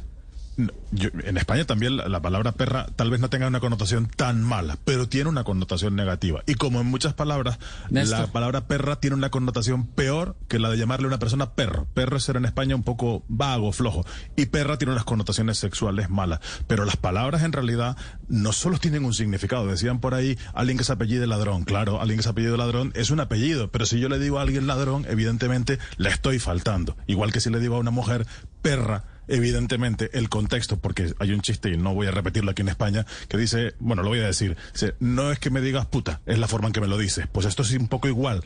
Eh, eh, esta palabra es que en un contexto no puede ser usada así porque es, se lleva malas interpretaciones. Pero usted puede coger cualquier, cualquier mascota Néstor. y ponerle la interpretación que, es que, que su mente digo, Cualquier animal en femenino puede poner una interpretación. Cualquier otro, Gata, conejo. Hubieran puesto cualquier otro voy, animal y la, la suspicacia y la malicia se la ponen las mentes retorcidas. Voy a hacer una encuesta encuesta, ojo, no, solamente solamente para oyentas, Felipe, solamente oyentas, como dice Nicolás Maduro. Okay, sí. No ah, oyentes. Solo las oyentas. Solamente para oyentas. Una mujer se siente ofendida si la mascota de la Copa América es una imagen de una perra o de una perrita pues es que la imagen es no es de ah, no, no es de no es de la perra del disco J Balvin. No, es un animalito simpático, es una deportista con su, pan- deportista. con su camiseta roja, su pantaloneta, en medias de jugadora. O sea, Es- es que, simboliza Néstor, a, esa- una, a una jovencita que juega al fútbol, Alma. Además es un nombre, a mí me parece un lindo nombre. María Alma. Camila, usted es mujer. Néstor, esa ¿se siente- malicia- perdón, Daniel, ¿se siente ofendida? Sí, Néstor, yo Sí, estoy, yo estoy en, en la ¿Ya? misma línea de Silvia, donde particularmente me siento ofendida por las mujeres que María alguna vez han Consuelo. sido afectadas Yo no. porque las ¿Usted se llamaron siente perra. ofendida? ¿Le, Yo le no me siento ofendida y me parece simpática la mascótica. No, es linda, pero el mensaje es insultante. No, yo no me siento ofendida. Yo Pero no me cuál- bueno, Habría que preguntarle a una mujer de 20 años a ver qué tan ofendida se siente. no, pero no pero sé es que si esto está no es, por ahí. es Una que esto no es jugadora solo de fútbol mujeres. de 20 ¿Quién dijo años, que solo ojalá. mujeres de 20 años?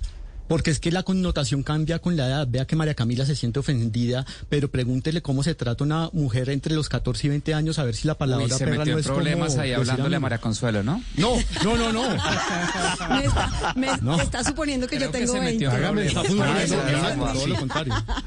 Midas el corozo, midas el corozo. Sí. Pero es que hay muchas palabras, Sí, pero- Felipe, si usted las vuelve en femenino, pues tiene Pero la, es que con- además la- la- la connotación.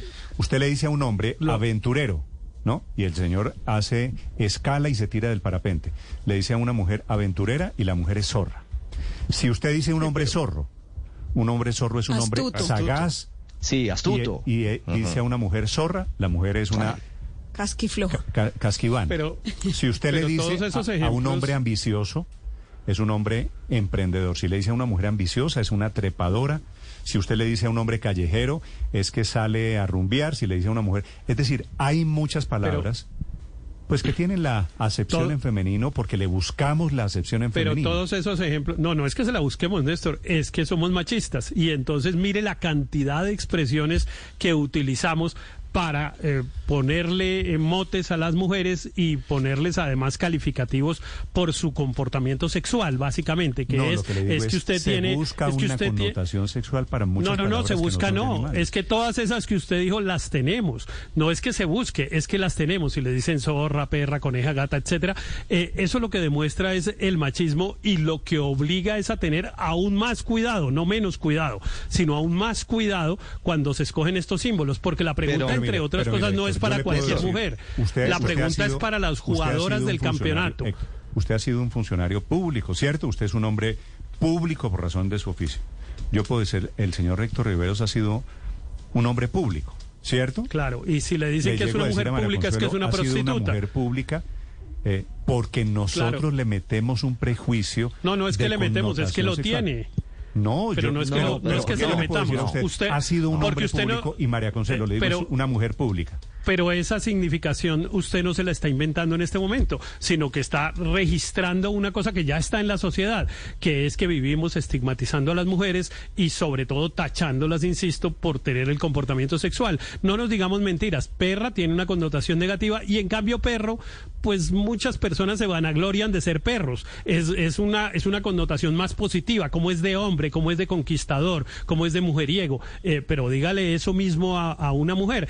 Pues eso tiene una connotación negativa. Y Eh, le Néstor. insisto, Pero- pero Néstor, fíjese- la pregunta, fíjese, Héctor, pero que- perdóneme, María Consuelo, eh, es que la pre- quería decir esto, la pregunta de si se siente ofendida eh, no es para cualquier mujer, es para las jugadoras del, del campeonato. Esas mujeres, ¿qué les parecería que les digan perras? Bueno, Pero es que fíjese que una vez dice Alejandra Ani Borrero. Plata, Ani Plata, me dice Paola, me dice Patricia, me dice Catalina, yo sí me siento Sí, ofendida. bueno, no, es que fíjense que- Entiendo, entiendo que hay mujeres a las que les parece mal esto. No, es que en alguna oportunidad, y les voy a contar rápidamente una anécdota, eh, Alejandra Borrero, que es una reconocida feminista, fue a proponerme una campaña porque ella lidera todo un movimiento contra el maltrato de las mujeres, precisamente para desmitificar estas connotaciones de, las, de los animales en femenino y que se supiera más de la biodiversidad. Y, y me, me mencionaba todos estos animales que yo, que yo he dicho, grilla, zorra, burra, perra, gata. Y ella lo que me decía es, en la medida en que no, no hablemos del tema, sigue siendo un tabú y sigue siendo una forma de ejercer el machismo. Entonces, desmitifiquémoslo también. Era la invitación claro, que me hacía Alejandra Ah, claro, en no, ese está momento. bien. Claro, pero aquí habría que comenzar por ahí y no empezar usando el símbolo para a- a ponérselo a unas mujeres que juegan que juegan el fútbol. Es que mire, el mayor efecto negativo del machismo es el tema de la falta de libertad sexual de las mujeres. Ese es el mayor el, el mayor y más dramático efecto. Y, y hemos superado otros, pero ese difícil, porque claro que suponemos que una mujer tiene que ser como eso que utilizan la expresión muy de la casa, muy recatada, muy no sé qué. ¿Eso qué quiere decir? Eso quiere decir que tenga una pareja sexual ojalá en toda la vida. Pero eso es otra porque si tiene muchas parejas Pero sexuales en toda la vida, a, a entonces se el camino limpio mal. y la cancha limpia, Paola, diciendo listo, no podemos volver a pronunciar ninguna de estas palabras. Ay, por favor. o sea, estoy ¿No será- totalmente de acuerdo con María ¿no será Consuelo. que ¿No será que utilizar la mascota esta, que utilizar sin prejuicios, sin ponerle mala leche, sin ponerle mala Mm. sangre, una imagen de una zorra, nos ayuda a quitarle la connotación negativa? Pues, digo yo. Es que mire, Francia 98, A modo- a en la mascota era una cotorra. Póngase una cotorra hoy en día, a ver, a mí Uy, qué es pasa. que las ¿Es mujeres hablan- cotorra? las- Pero- No, no, pero. No, no, no, no, no, todo es mal, Paola, una gallina. mire, Es- el excelente, mundial- excelente el aporte de Paola. femenino- Lo que pasa es que No. allá jugaban hombres, allá jugaban hombres. Y era un gallo. aquí está, aquí No, juegan mujeres. Héctor, Héctor, Héctor, Entonces, Mundial Femenino, Mundial Femenino claro Alemania sí, 2011. Claro que sí, la perra, que además Mundial me linda femenino. esa que está ahí, Mm. es, es mascota de un campeonato mundial de fútbol masculino, no pasaría nada. No. pero como es un mire, campeonato femenino, tiene No, esa no, connotación. no. Yo no creo que los alemanes o las jugadoras alemanas o las que jugaron el Mundial Femenino del 2011 se hayan indagado o percatado o molestado porque Carla Kick, que era una gata, gata gata, fue la mascota del campeonato del mundo. O sea, eh, insisto, claro, es una connotación también muy compleja, porque usted a una mujer le dice gata en Colombia y, y- y la cosa no termina bien. Lo mismo, no es que la connotación con los femeninos de los animales siempre, por alguna Siempre razón. genera algún Y fue Mundial Femenino de Fútbol 2011. Carla Kick, una Usted gata. llegue, usted una llegue a una reunión y diga, a ver cuántas gatas hay aquí. Pues le pegan, lo, lo masacran. Una leona también causaría el No, mismo problema. a ver, y esa jirafa que está en la esquina, es decir, Y una tatacoa, imagínense. No, no, no. En no, la no. sociedad actual, la palabra perra es de empoderamiento femenino. Yo lo considero así. Yo no lo veo como un estigma. Son las 9 de la mañana, 20 minutos, hablando de un dibujo. Conclusión, usted Felipe ve aquí mala Sí. leche de los publicistas o un No. desacierto de los publicistas. No, entre otras cosas, por lo que dice Ricardo, es- está vestida con su camisetica, su pantaloneta. Inclusive me llama la atención que tiene un ojito cerrado como picando el ojo. No, pues, qué connotación mala puede tener, Néstor. 9 de la mañana, 20 minutos. Felipe, para quienes quieran opinar, Sí, no. ahí los, les dejo Probablemente sea un sociales. error y no una y no un, y no un, Sí, un mala fe, intento sí, de no tener supongo. una connotación Pero, pero ¿sabe, negativa. ¿sabe por qué pregunto si pero pudo- que es un si error, pudo- mire, es si tan un error que llevamos mala fe, 20 Héctor? minutos hablando yo de eso. Yo supongo que cuando planearon el dibujito, alguien tuvo que tener esta conversación que estamos teniendo nosotros al aire. Alguien tuvo que decir, oiga, una perra, vamos a poner una perra.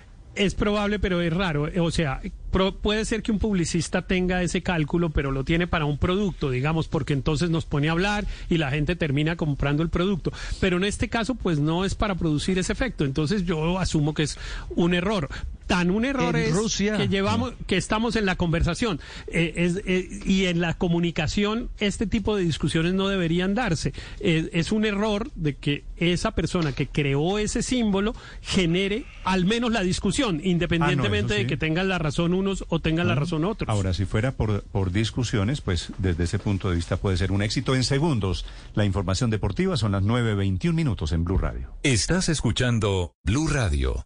Estás escuchando Blue Radio. Despierta y haz de tu día uno extraordinario, iniciando tu jornada con positivismo. Banco Popular. Hoy se puede, siempre se puede. Estás a un clic de elegir la cuenta diamante. Consultas ilimitadas y sin cuota de manejo. Clic. Retiros ilimitados. Clic. Haz clic y adquiere la cuenta diamante para pensionados en bancopopular.com.co o en nuestras oficinas. En el Popular, hoy se puede, siempre se puede. Somos Grupo Aval. Vigilado Superintendencia Financiera de Colombia.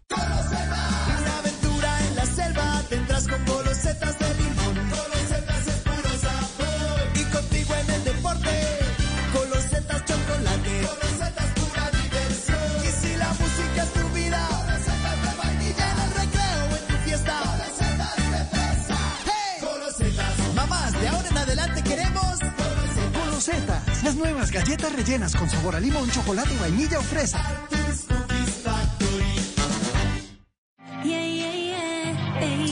Toca mirar hacia adelante, disfrutar el doble, el doble.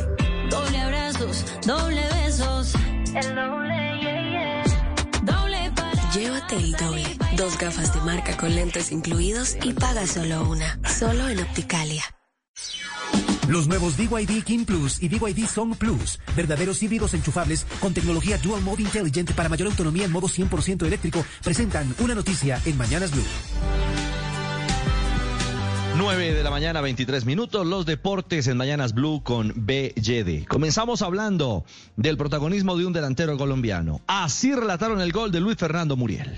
Muriel si è infilato, cerca lo spazio per il destro, lo è Muriel, porta avanti l'Atalanta, Alepsia al diciassettesimo minuto, fulmine del colombiano, sono tre Sí, gol fue fulminante el cobro, la ejecución del colombiano para el empate 1 a 1 del Atalanta frente al Leipzig de Alemania por cuartos de final de la Europa League. Protagonismo de otro nacional que brilla en Europa. Habla Muriel. Stato, stato molto bello, è stato molto bello, eh, mi sono creato... Un gol muy bonito, creé el espacio y ejecuté un buen tiro. Fue una anotación linda y me genera mucho placer. Con el juego que hicimos hoy nos podemos ilusionar. Jugando a estos niveles podremos pasar de ronda sin duda.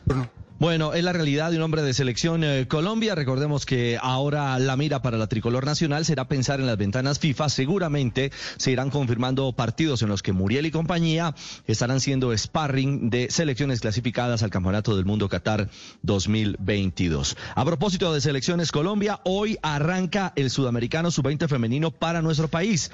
Se juega en Chile. Colombia enfrentará a Argentina a las 4 de la tarde. Este es fútbol femenino en el estadio de la ciudad La Calera, en territorio chileno. El equipo es dirigido por Carlos Paniagua y Colombia está complementando el grupo A junto a Argentina, Chile, Perú y la selección de Venezuela. Busca nuestra selección el cupo al Campeonato del Mundo de Costa Rica 2023. Hablamos de Copa Sudamericana. Arrancó con igualdad 3 a 3 el Deportivo Independiente Medellín su camino enfrentando al Guaireña de Paraguay. Pons, Arregui y Cuesta marcaron los goles del poderoso. El balance del técnico Julio Avelino Comesaña. No es lo que queríamos, pero sabíamos que enfrentábamos a un equipo complicado, difícil. Se habla mucho, incluso despectivamente a veces, de los equipos. Quienes hablan esas cosas me parece que no entienden mucho del juego, porque este es un equipo muy difícil, que lo que hace lo hace muy bien, Hablamos de Copa Colombia, Santa Fe, Once Caldas, Bucaramanga, Fortaleza se han clasificado a los octavos de final. De a poco se va armando la fase final de este certamen que recordemos da un cupo directo a la Copa Sudamericana del próximo año. A propósito del tenis, hay noticias. Tienen que ver con Camila Osorio. Hoy buscará el paso a la semifinal de la WTA 250 en Bogotá. Juan Camilo Vargas. Camila Osorio disputará hoy desde las 11 y 15 de la mañana la ronda de cuartos de final del WTA de Bogotá o Copa Colsanitas. Su rival será la rusa Elina Vanesian, después de dejar en el camino ayer a la turca Ipek Oz en dos parciales de 6-3 y 7-6. Además, en la modalidad de dobles, Osorio también jugará hoy, lo hará por la semifinal junto a la brasileña Beatriz Haddad, enfrentando a la pareja de la australiana Charma y la polaca Sutiadi. Un duro reto afrontar dos partidos en un día y de eso habló la tenista colombiana. Eh, pues sí, yo creo que, que, estamos bien. Van a ser dos partidos difíciles, como siempre. Pues yo no, no estoy acostumbrado. Normalmente, pues ya de juego de un partido, pero, pero bueno, estoy feliz también de que podemos avanzar en el dobles. Así que estoy pues, con toda la ilusión de ir a, a dar lo mejor en estos dos partidos. Recordemos que Osorio es la vigente defensora del título, pues se lo llevó el año pasado cuando venció a la eslovena Tamara Sidansek. Gracias, eh, Juan Camilo. Hoy el hecho y el hombre que marca el mundo del deporte es Tiger Woods. Les contábamos eh, más temprano que está en el top 10 de la primera ronda del Masters de Augusta. Un acto casi milagroso después del trágico, casi trágico accidente automovilístico que tuvo que enfrentar el mejor de todos los tiempos. Trece meses fuera de la actividad.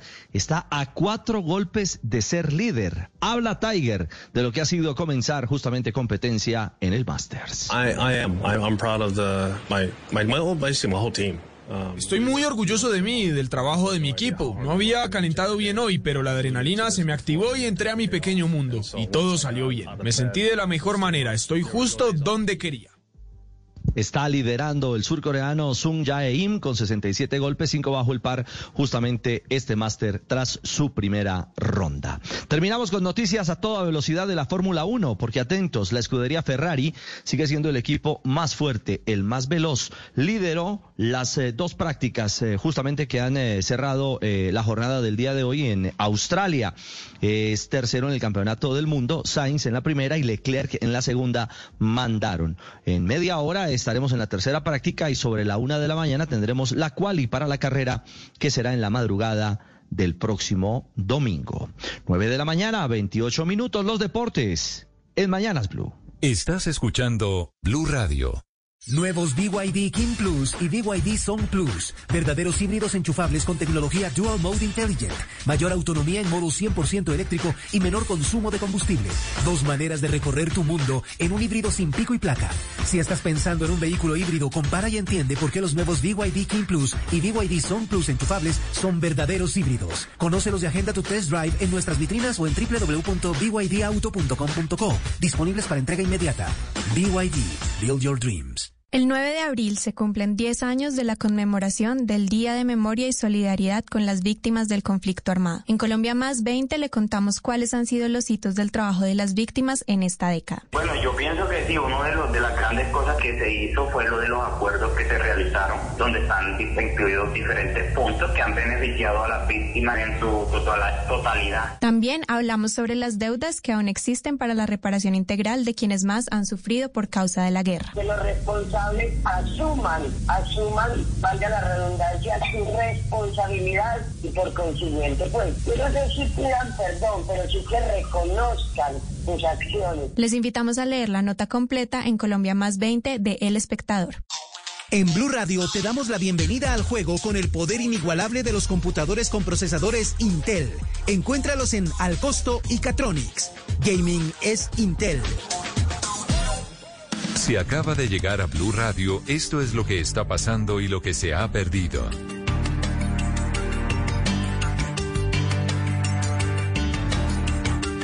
Nueve de la mañana, 29 minutos. Aquí están las noticias de este día viernes.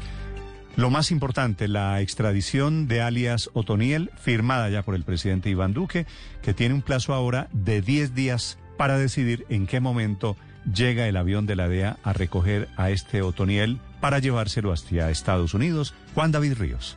Hola Néstor, buenos días. Y es que una vez firmada la extradición de alias Otoniel, el tiempo será entonces 10 días hábiles, según lo que mencionó el presidente Iván Duque. Ahora, si usted cuenta los festivos que vienen en Semana Santa, esta extradición a Estados Unidos podría concluirse entre la semana del 25 al 29 de abril. Escuchamos lo que dice el presidente. Lo que está previsto son aproximadamente 10 días hábiles, que es lo que siempre se ha surtido en los trámites de extradición.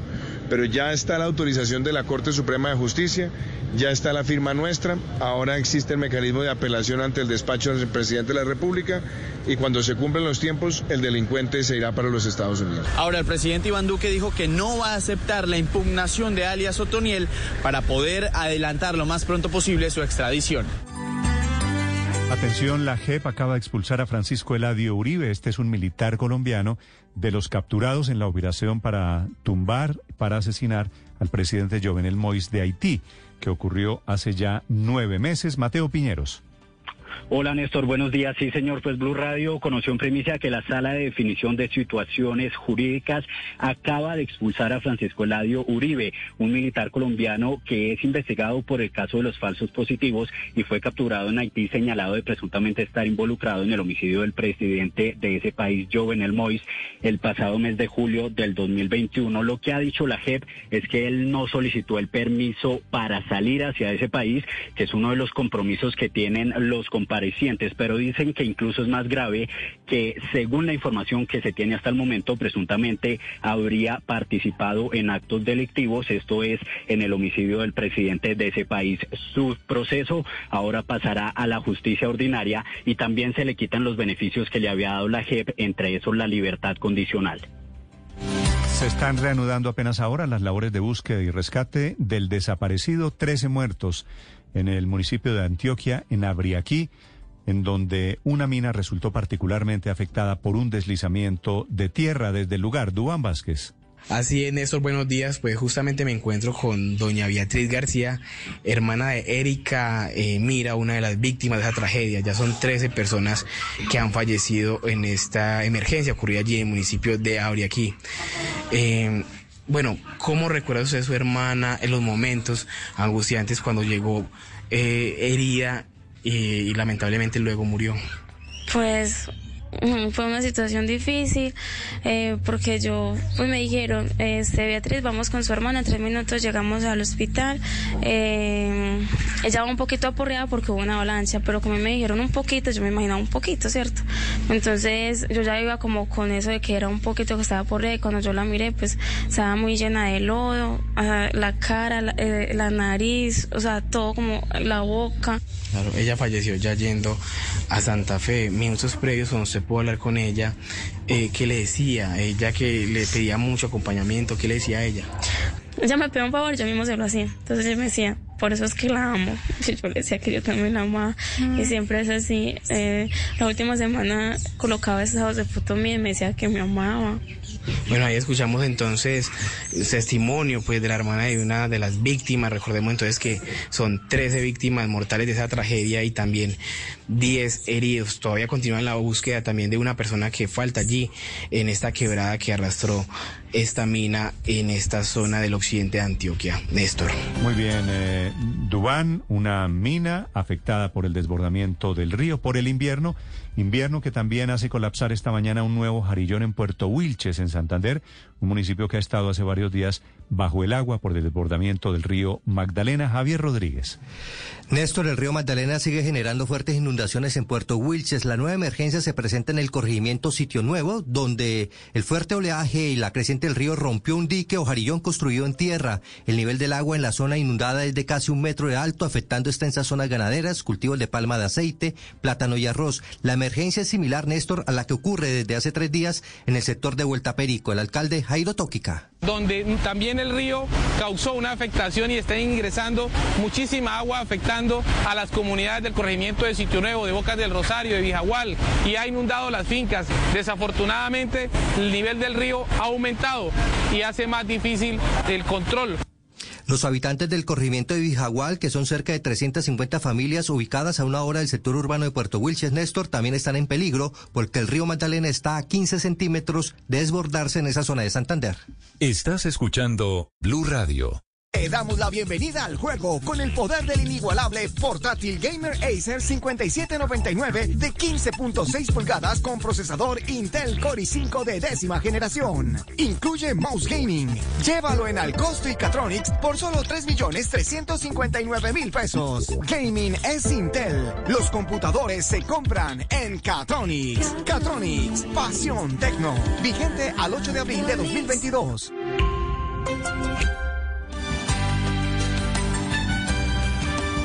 La FAO, que es la Organización de Naciones Unidas para temas de alimentación y agricultura, notifica esta mañana que el precio de la comida no en Colombia, en todo el mundo, llegó al nivel más alto de 32 años, en gran medida por la invasión de Rusia a Ucrania. Marcela Peña.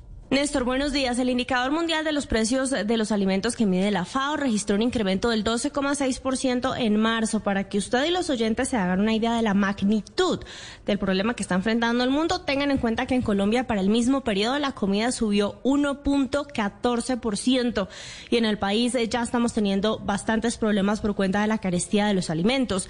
Según la FAO, tenemos la comida más cara desde el año 1990 y esto en parte es por cuenta de la guerra en Ucrania.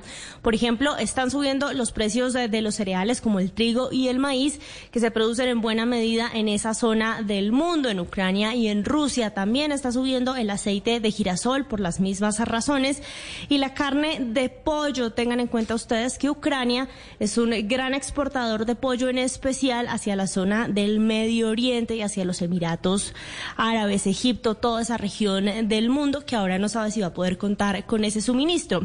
Lo único que se está salvando de la tendencia general es el arroz. En algunos lugares del mundo incluso está por debajo del precio que tenía el año pasado. A propósito de Ucrania, es uno de los temas de la Comisión Asesora de Relaciones Exteriores que comenzó a sesionar hace una hora. En la Cancillería, en el Palacio de San Carlos, Kenneth Torres.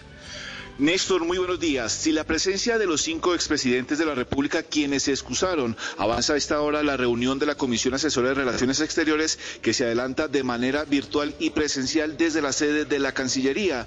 Quienes participan de esta reunión que inició a las 8 de la mañana es la vicepresidenta canciller Marta Lucía Ramírez, los dos vicecancilleres y el secretario general de la Cancillería. Se encuentran también los senadores Luis Díaz Granados, Ana Paola Gudelo y Antonio Sanguino, los representantes Juan David Vélez, Astrid Sánchez y Mauricio Parodi. Los, eh, los delegados por el presidente de la República se encuentran los ex cancilleres Noemí Sanín y Consuelo Araujo. Blue Radio conoció que esta reunión tiene en su agenda cuatro puntos donde el central será el fallo del Tribunal Internacional de la Haya sobre pretensiones de Nicaragua en el archipiélago de San Andrés y Providencia, que se dará a conocer el próximo 21 de abril. Otro de los puntos centrales que se tratará será el de la posición de Colombia en el conflicto entre Rusia y Ucrania y las relaciones entre Colombia y los Estados Unidos, Néstor.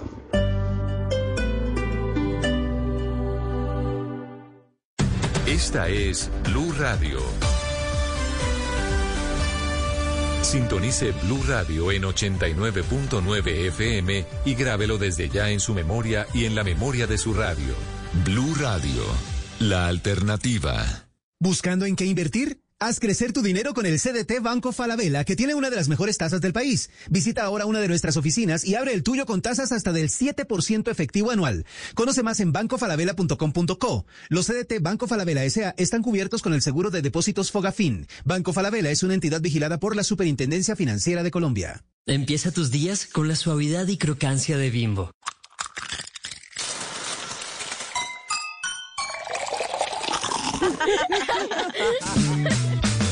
Disfruta el desayuno de tu pan blanco de siempre y de unos deliciosos tostados. A tu desayuno, échale bimbo. Estar de vacaciones y preocuparse por dejar la casa sola. Nos acostumbramos a vivir con temores, pero en Prosegur Alarms estamos junto a ti para cambiarlo. Con nuestro sistema de alarma con cámaras y la app Prosegur Smart, puedes ver lo que sucede en tu casa como si estuvieras ahí. Experiencia, tecnología y respuesta inmediata. Contrata tu alarma con un 40% de descuento y reacción motorizada, llamando al numeral 743. Recuerda, numeral 743. Prosegur Alarms. Vive sin temores. Prosegur.com.co. Vigilado por Superintendencia de Vigilancia y Seguridad Privada. El Teatro Mayor Julio Mario Santo Domingo presenta al gran tenor polaco Piotr Beksala, interpretando obras de Verdi, Puccini, Gunov, Tchaikovsky y Rachmaninoff el próximo 30 de abril. Más información en www.teatromayor.org. Código PULEP NLO 342. El momento de invertir es ahora. En abril conoce todo sobre Torres de Galicia, el proyecto Renovación Urbana de Compensar en Suba. Ven a sala de ventas, diviértete en familia, separa tu apartamento de renovación urbana y participa por un bono del éxito de 200 mil pesos y muchas sorpresas más. Solicita crédito VR Compensar y asesoría integral. Más información 302-422-5419. Corporativo.compensar.com slash vivienda. Aplica términos y condiciones. Vigilado subsidio. En Claro Empresas entendemos a Natalia, quien tiene una planta de producción y quiere volver sus procesos más automáticos. Y también a Natalia, quien atiende su negocio de plantas por internet y quiere mejorar la experiencia de sus clientes. Por eso tenemos soluciones digitales a la medida de cada una, para que puedan más, para que puedan todo. Llama numeral 400 o visita nuestros puntos de venta. Conoce términos y condiciones en claro.com.co slash negocios. En tu éxito, todos somos protagonistas del Festival Iberoamericano de Teatro en Bogotá. Ven y disfruta en tu éxito Wow Country, una de las obras más célebres de Molière este 9 de abril a las 11 de la mañana. Te esperamos en tu éxito Wow Country.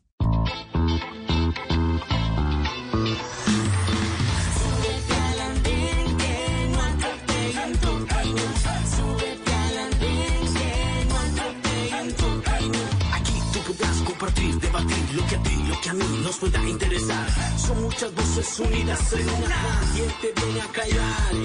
Hey, ¿Cómo va tu país? ¿Cómo va la economía? ¿Cómo ve la sociedad? Y hey, ¿qué tú puedes decir? Si te quedas te preguntas solo ven, ven, ven, ven.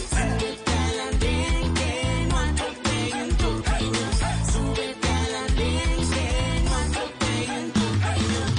El Andén, viernes a las 10 de la noche en Blue Radio y bluradio.com.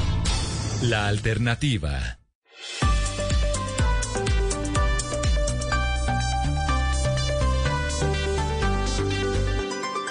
Estás escuchando Blue Radio. y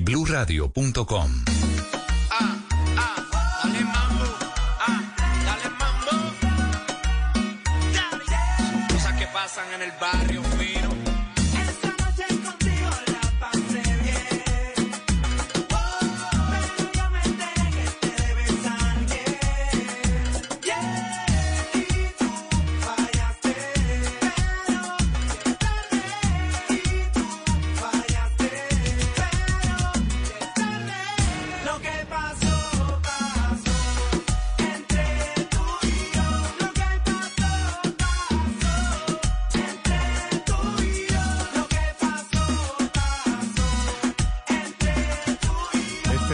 Yankee, 9 de la mañana, 43 minutos. Felipe, si usted quiere ir a ver a Daddy Yankee en concierto en Bogotá, métase a la fila que está cortica.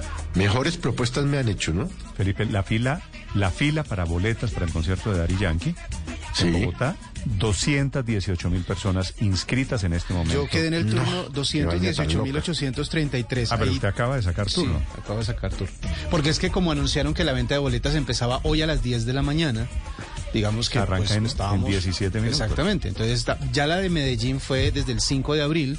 eh, se, se agotó el 70% de la boletería y el 30% no se pudo vender no porque no hubiera público, sino porque la página colapsó. Entonces están eh, terminando de revisar el tema con ellos. En Perú estuvo el mismo fenómeno, pero ya abrieron otra fecha por si la gente que no alcance a verlo en No sé, Colombia. fecha para, fecha para Bogotá es. El eh, próximo 8 de octubre es el concierto en el, en el 8 de Coliseo. Live. Como si hubiera, como si fuera dentro de ocho días. O sea, si 8 no de alcanzo, octubre voy a estamos Perú. a seis meses. Sí, en Perú. Ya yo estoy haciendo la fila, usted- acuérdense. Claro, yo le dije que esta es la despedida de la juventud. Ah, es que se juela, se juela la juventud. Si se retira el Si que se retira. puso a bailar a toda una generación es porque ya esa generación. Pero, pero no, se había tanto. retirado. ¿No se había retirado? Sí, es que es como le pasó lo mismo que Aurelio, muchos no- artistas. No me diga que usted es de Daddy Yankee, Aurelio, no se lo creería. No, no, no, para nada. Pero Aurelio también está haciendo la fila. cosa. No, no, no. No Aurelio, estoy haciendo canta, la fila pa- canta conmigo. pa- pa Armando lo que Manzanero, pasó, no, no. pasó. Néstor, pero ese tipo no se había retirado. Póngale no gasolina, había Aurelio. retirado. Aurelio, le voy a poner su canción favorita. se Yo la vi, sí. Aurelio? ¿La gasolina? No, no. Aurelio. Perréalo. No. Pero tocaba cogido de una barra, no, no vaya a Aurelio, perder. necesita cintura para este eso. fenómeno de Daddy Yankee, Felipe, hablando en serio, yo no lo había Sí. visto con muchos, Pero se había retirado. con muchos artistas.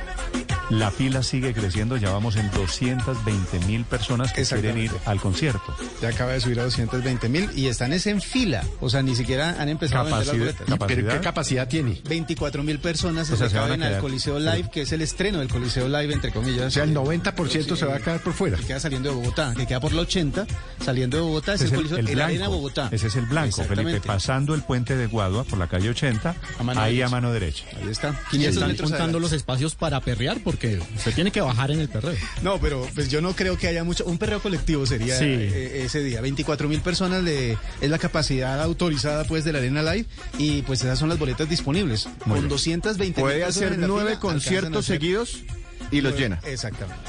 Esa es la idea. Ya yo Vamos me a ver inscribí. si.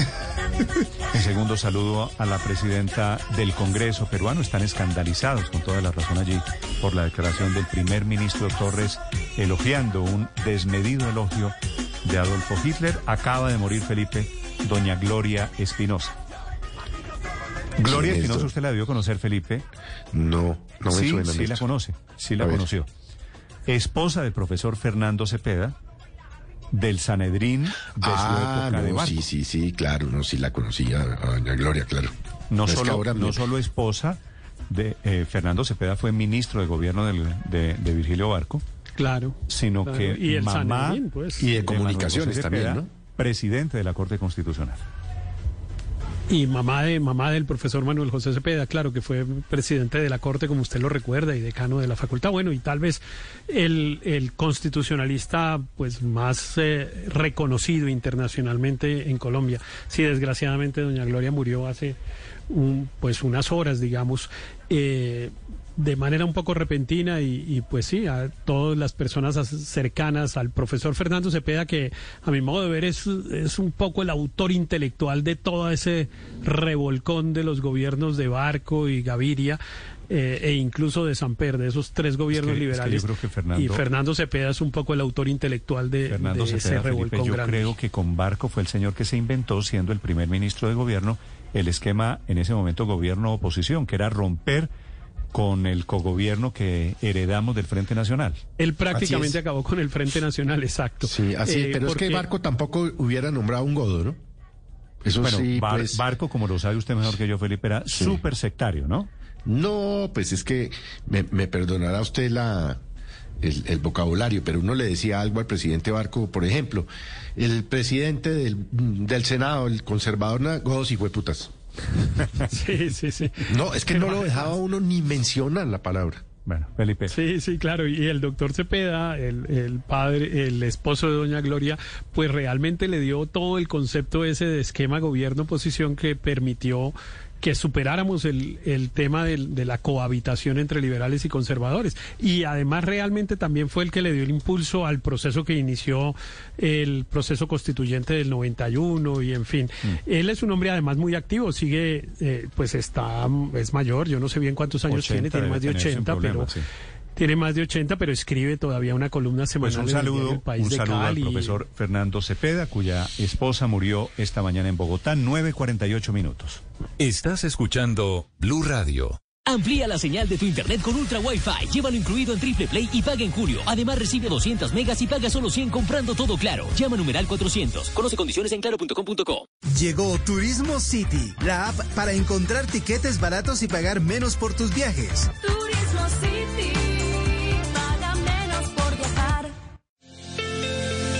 ¿En qué usas tu energía? En Ecopetrol usamos nuestra energía para impulsar la reactivación económica, apoyando emprendedores y empresas que le aportan a la economía de las regiones. Usemos nuestra energía para construir un país de todos, para todos. Ecopetrol.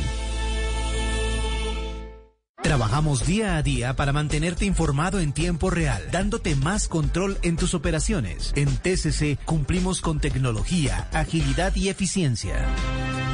9.49 minutos esta mañana en Perú están con toda la razón, les decía, escandalizados con el inexplicable, el desmedido y también un poquito embustero discurso del presidente, del primer ministro, en realidad se llama Aníbal Torres, primer ministro de Perú, que elogia a Adolfo Hitler en un discurso público hablando con sus colegas de gabinetes. Dice, y se echa un cuento, lo van a escuchar ustedes, de que fue a Italia y Mussolini le mostró una autopista y entonces el gran Hitler llenó a Alemania de autopistas y de aeropuertos. Les pongo un ejemplo. Italia, Alemania eran igual que nosotros. Pero en una oportunidad, Adolfo Hitler visita Italia, el norte de Italia, y Mussolini le muestra una autopista construida desde Milán a Brescia. Hitler vio eso, fue a su país y lo llenó de autopistas, de aeropuertos, y lo convirtió en la Alemania en la primera potencia económica del mundo. intentando comparar a Perú con Alemania, intentando destacar un milagro alemán. En realidad, las carreteras en Alemania habían comenzado a construirse antes de que llegara Hitler, después de la Primera Guerra Mundial. Y esa explosión de aeropuertos no fue por Hitler. En ese momento era una incipiente industria aérea. Pero este primer ministro, don Aníbal Torres, en Perú, crea una narrativa para terminar elogiando a quien debe ser su ídolo, intentando un elogio de Hitler y tal vez de su nazismo, de su fascismo. Doña María del Carmen Alba es la actual presidenta del Congreso de la República, se encuentra en Lima. Doña María del Carmen Alba, bienvenida a Blue Radio. ¿Cómo estás, Néstor? Gracias por la entrevista y un saludo a todos los oyentes de Blue Radio. Gracias. Quisiera preguntarle, ustedes, ¿qué tan aver- avergonzados se sienten hoy de este primer ministro que les tocó? Bueno, imagínate, ¿qué te puedo decir?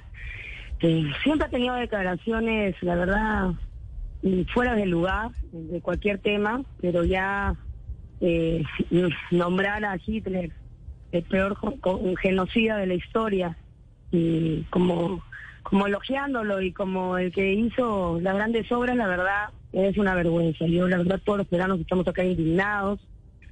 De hecho, casi todas las autoridades y políticos se han este, pronunciado en las redes. en el pleno, porque yo tenía pleno el día de ayer, todo el día, sesión de pleno del Congreso.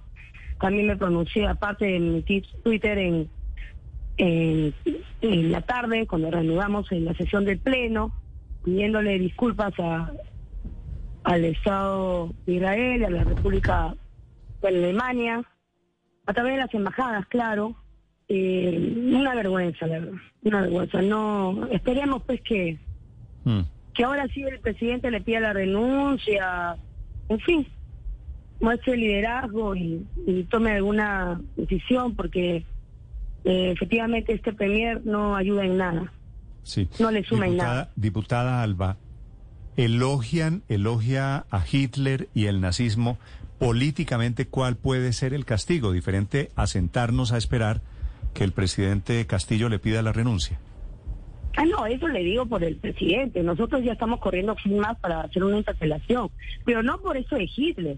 Ya estaban recolectándose las firmas para presentar una interpelación porque el famoso decreto supremo que dieron el, en la madrugada del lunes a martes de inamovilidad del, del país, ¿no? En una economía informal como la nuestra, que tenemos más de 80% de informalidad, que la gente sale a trabajar afuera, ganarse el día a día, y llevar el pan a su casa, eh, amanecimos con un decreto supremo de que no podíamos salir de la casa, no podíamos ir a trabajar, transitar, y en fin, todos los derechos fundamentales restringidos.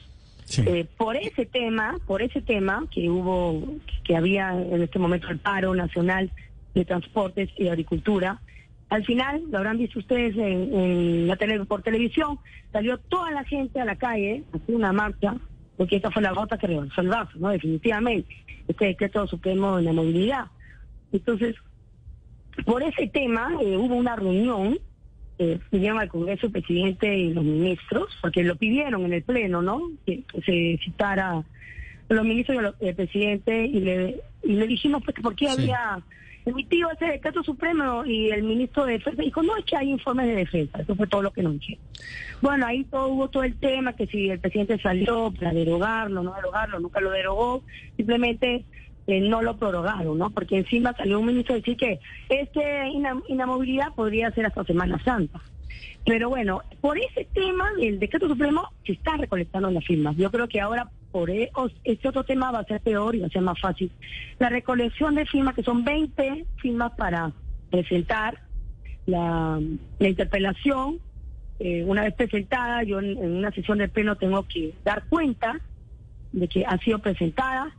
Luego en la siguiente sesión se tiene que, que eh, hacer el debate para la admisión al debate de la interpelación. Para esto se necesitan 44 votos. Y bueno, ya será luego, si se, Sí. si se consiguen los votos, la interpelación. Diputada Alba, pero en el tema de esa vacancia que requiere más de eh, 85, 87 votos, eh, ahí no habría un eh, futuro claro. Entonces la salida que se vería es la de una renuncia, pero parecería que eso tampoco va a suceder. ¿Cuál es el futuro de todo esto en su opinión? Ah, bueno, eh, me estás hablando de la vacancia presidencial. Efectivamente, para una vacancia presidencial se necesitan 87 votos. Y con las tres bancadas de izquierda, la del Partido Oficialista, Perú Libre, la de Juntos por el Perú, que son los aliados, y Perú Democrático, que es parte de Perú Libre también, eh, ya tienen los 44 votos para que no haya vacancia. No necesitan a ningún otro partido. Eh, yo veo muy difícil la vacancia. De hecho, bueno, lo han presentado eh, los partidos este, más de derecha y no, no se consiguió los votos. Sí. Y bueno, y ahora efectivamente autoridades y congresistas están solicitando eh, que por la situación en la que está viviendo, que el presidente evalúe dar un paso al costado. De hecho, ayer en el Pleno, el último punto de la agenda, que presentó, había presentado una moción de exhortación para que el presidente renuncie y se admitió a debate y también se aprobó, ¿no? Pero como sabemos es una moción, una- es una exhortación porque eh, no es vinculante, Sí. yo creo que es un gesto eh, por primera vez en el Congreso, eh, ya que no, no existe no la eh, Sí. votos para una vacancia, ¿no? Pero, pero diputada, ¿por qué no se ha logrado, siendo tan impopular Castillo, que el Congreso decrete esa vacancia? Porque, que, que- ¿cómo maneja eso Castillo? Porque es muy raro que no, que no hayan podido, como sí lo hicieron en su momento con, con Vizcarra y con, eh, y con Kuczynski. Bueno, Vizcarra no tenía bancada, es diferente, no tenía ningún partido en ese, en ese congreso, ¿no? El congreso complementario que se dio. Y Kuczynski, eh, si bien él era el presidente en el Congreso, tampoco tenía mayoría, acuérdense, tenía 18 este, congresistas de, de 130. La mayoría era la que perdió, la bancada fujimorista, que era 73, ¿no? El Congreso era manejado por el partido fujimorista. O sea, es una situación totalmente diferente a la de ahora. Ahora tienes 44 de 130 que son de izquierda, que han apoyado al presidente, ¿no? Y que, que es un tema ideológico, que piensan como él y yo creo que lo van a defender hasta el final, ¿no? Y, y se inmolarán por él, ¿no? Diputada Alba, el gobierno de Pedro Castillo presentará o anunció un proyecto de ley para modificar la Constitución con el fin de prohibir los monopolios, los ol- oligopolios y otras posiciones dominantes. ¿Ustedes ven esto en medio de esta tensión que vive Perú, como una amenaza del gobierno para controlar activos? Bueno, hay muchas propuestas para reformar la Constitución. De hecho, ustedes saben que la propuesta principal de la campaña de, del presidente era cambiar totalmente la Constitución a través de una asamblea constituyente, ¿no? Desde la presidencia y la mesa electiva del Congreso, eh, con la mesa electiva logramos primero eh, presidir la mesa directiva. Nosotros somos eh, todas las, fuerzas opositoras que no tengan el Congreso, que no esté en manos de también del Ejecutivo.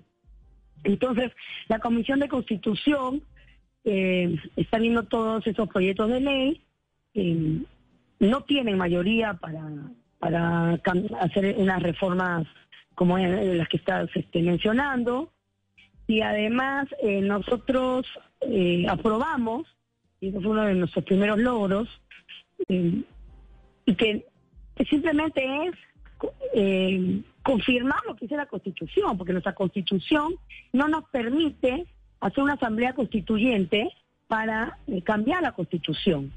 Cualquier reforma constitucional, parcial o total, debe hacerla el Congreso. Entonces sacamos una ley interpretativa en la que eh, especificábamos que cualquier cambio de la Constitución es a través del Congreso, no Asamblea Constituyente. Así que eso no se va a dar. Creo que le hemos dado en ese aspecto tranquilidad a los inversionistas que quieren venir a invertir al país, a, a no cambiar las reglas de juego, ¿no? De la noche a la mañana, como sí puede estar pasando en otros países. Eh, por lo menos esta, esta, este mesa directiva, eh, con mi presidencia, no lo vamos a permitir. Ahora, ese proyecto de ley que están presentando ellos irá a la Comisión de Constitución, ahí se analizará y, y se verá el debate. Y veremos, de acuerdo. Es la diputada, la presidenta del Congreso desde Lima, María del Carmen Alba, hablando de Hitler, del elogio de Hitler, del primer ministro, del desmedido elogio, 75 años después. Elogio prohibido en muchos países, no en Perú. Diputada Alba, gracias por estos minutos. No, acá también, ¿ah? Acá, acá todos los peruanos estamos indignados. Sí, digo, indignados con estas declaraciones de ese premier entiendo, digo, que no nos legalmente, representa. legalmente, Que no nos representa. legalmente no, no prohibido. Son las 10 de la mañana, un minuto en Mañanas Blue. Estás escuchando Blue Radio. En TCC trabajamos día a día para darte información en tiempo real de todos nuestros servicios y así ofrecerte un mayor control sobre tus operaciones logísticas nacionales e internacionales. Por eso, cumplir con tecnología, agilidad y eficiencia es mantenerte conectado. TCC cumple. Sabrosura es un ceviche de corvina antillana. Un toque picantico, cilantrico fresco y juguito de limón. Esto está como pa' un guayabo. Antillana, Muchos están esperando el futuro. Nosotros lo vivimos ahora. Evoluciona el nuevo Volvo XC90 V6 Momentum que cuenta con asientos para 7 pasajeros y disponibilidad inmediata. Visita nuestras vitrinas y empieza a pagar en 2023. Términos y condiciones en volvocars.com/co. Amplía la señal de tu internet con Ultra Wi-Fi. Llévalo incluido en Triple Play y paga en julio. Además recibe 200 megas y paga solo 100 comprando todo claro. Llama numeral 400. Conoce condiciones en claro.com.co. Arrancó Al Costo es una ganga. No te puedes perder las ofertas en computadores marca HP que Al Costo trae para ti. En abril, Al Costo es una ganga. 10 de la mañana, dos minutos. Este fin de semana hay elecciones en Francia. Dominada la situación en Europa por la guerra de Ucrania, los franceses van a las urnas para elegir presidente que tendrá que manejar seguramente por lo menos la parte final y la posguerra de Europa. A esta hora desde Europa, desde Londres, Silvia Carrasco. Sí, Néstor, la verdad es que estas eh, elecciones francesas de este fin de semana llaman muchísimo la atención. Primero porque el presidente que va a la reelección ha estado a cargo de las negociaciones con eh, Rusia, ha dedicado gran parte de su tiempo para que ese sea su gran capital de las elecciones, pero parece que no le está resultando con el electorado francés. ¿Por qué? Porque, bueno, las elecciones en Francia se hacen en dos tandas. La primera vuelta es este domingo, 10 de abril, cuando, eh, cuando las dos personas que saquen la mayoría, los mayores votos ahí van a una segunda vuelta el 24 de abril. ¿Y qué está ocurriendo? Que desde eh, principios de abril ha empezado a caer Emmanuel Macron y a subir Marine Le Pen. Por lo tanto, una de las particularidades de esta elección es que es una elección en la derecha, entre la derecha o centro derecha de Emmanuel Macron y la extrema derecha de Marine Le Pen y son los mismos dos candidatos que iban a la cabeza en las elecciones de hace cinco años atrás. Emmanuel Macron está en un 26,6%, dice el Financial Times, y Marine Le Pen está en un 22,8%, poco menos de cuatro puntos de diferencia, pero claro, hace menos de 15 días la diferencia era mucho más importante, de casi 15 puntos. En el tercer lugar está Jean-Luc Mélenchon de la, de la, de la Francia insumisa, que tiene un 16,7%. Son 12 candidatos en total, y claro, Emmanuel Macron lo que ha estado ha sido preocupado de la guerra al principio le funcionó muy bien en las encuestas porque se le veía como un estadista a cargo de una situación eh, geopolítica importante y iba muy arriba y se ha dedicado muy poco a hacer campaña. De hecho, tuvo una de las campañas este fin de semana, el fin de semana pasado tuvo una de esas baños de masa que se dan los candidatos al final de las elecciones, pero claro, porque él está pensando en la segunda vuelta, no en la primera. Mira, así lo decía. Les 10 et 24 avril, faisons ensemble le choix d'une nouvelle époque pour la France et pour l'Europe.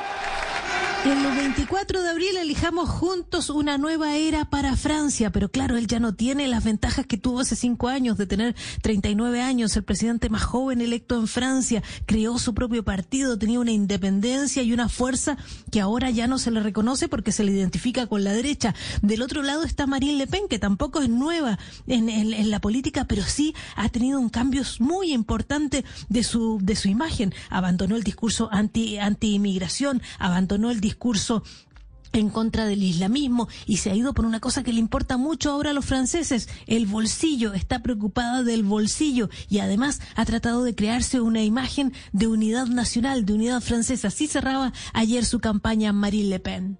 L'unité nationale à laquelle j'appelle les Français, les Français de droite, de gauche et d'ailleurs, les Français de métropole, d'outre-mer et du monde. Dice que Marine Le Pen que quiere unir a todos los franceses, llama a los de franceses de izquierda y de derecha. Néstor, uno de los problemas que ha tenido Marine Le Pen y otros eh, y otros candidatos ha sido eh, su vinculación con Rusia, que han tratado de limpiársela en los últimos días. ¿Quién va a ganar en la pregunta?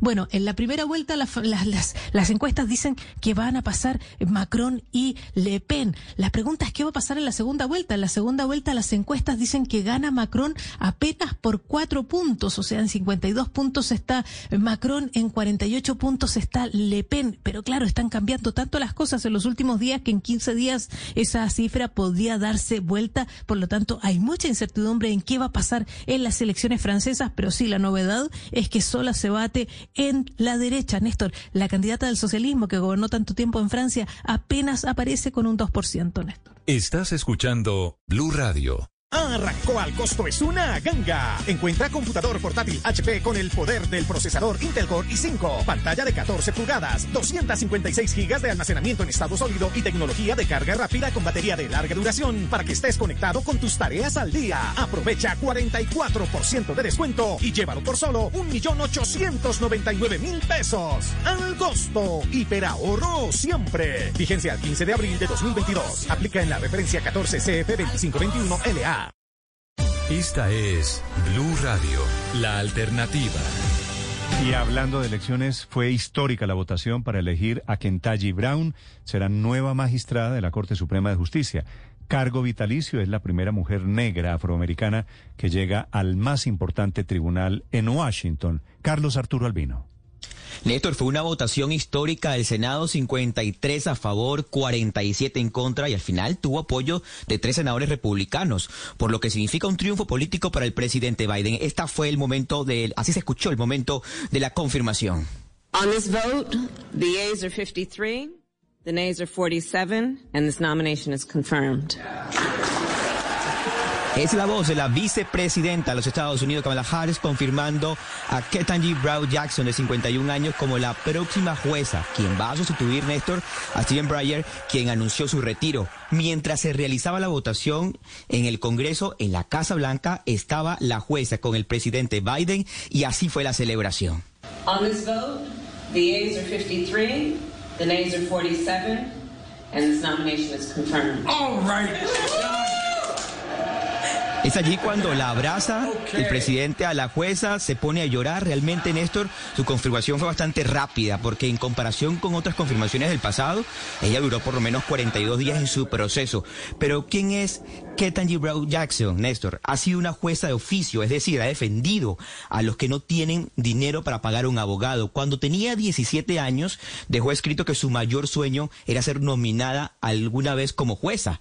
La jueza eh, nació aquí en Washington, pero se crió siempre en Miami. Sus padres asistieron a escuelas prim- primarias segregadas y asistieron a colegios, universidades, históricamente para personas afro. Pero ella le costó bastante llegar a este puesto porque incluso durante su confirmación o durante su audiencia fue duramente cuestionada por los republicanos. Ella habla también de cómo significa para ella la figura presidencial en los Estados Unidos. Our constitutional scheme, the design of our government is Dice que los presidentes no son reyes, Néstor, que el esquema constitucional, el diseño del gobierno está hecho para prevenir una tiranía y ha hecho referencia también a la imparcialidad que ha tenido durante 10 años de carrera como jueza.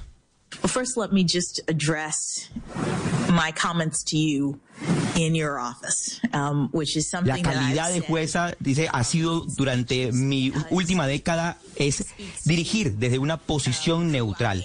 Néstor, esta confirmación ya está hecha, lo que no cambia tampoco el peso en la Corte, quien hasta ahora tiene seis republicanos y tres demócratas. Y por ahora, pues la, la balanza sigue igual. Fue un día histórico, sin duda alguna, y hoy va a ser en cuestión de minutos, a las 12 y cuarto hora Washington, va a ser su primer eh, aparición con el presidente Biden aquí en la Casa Blanca. Estaremos muy atentos, 11 y 10 minutos, sale el sol aquí en Washington, tenía días que no salía, Néstor.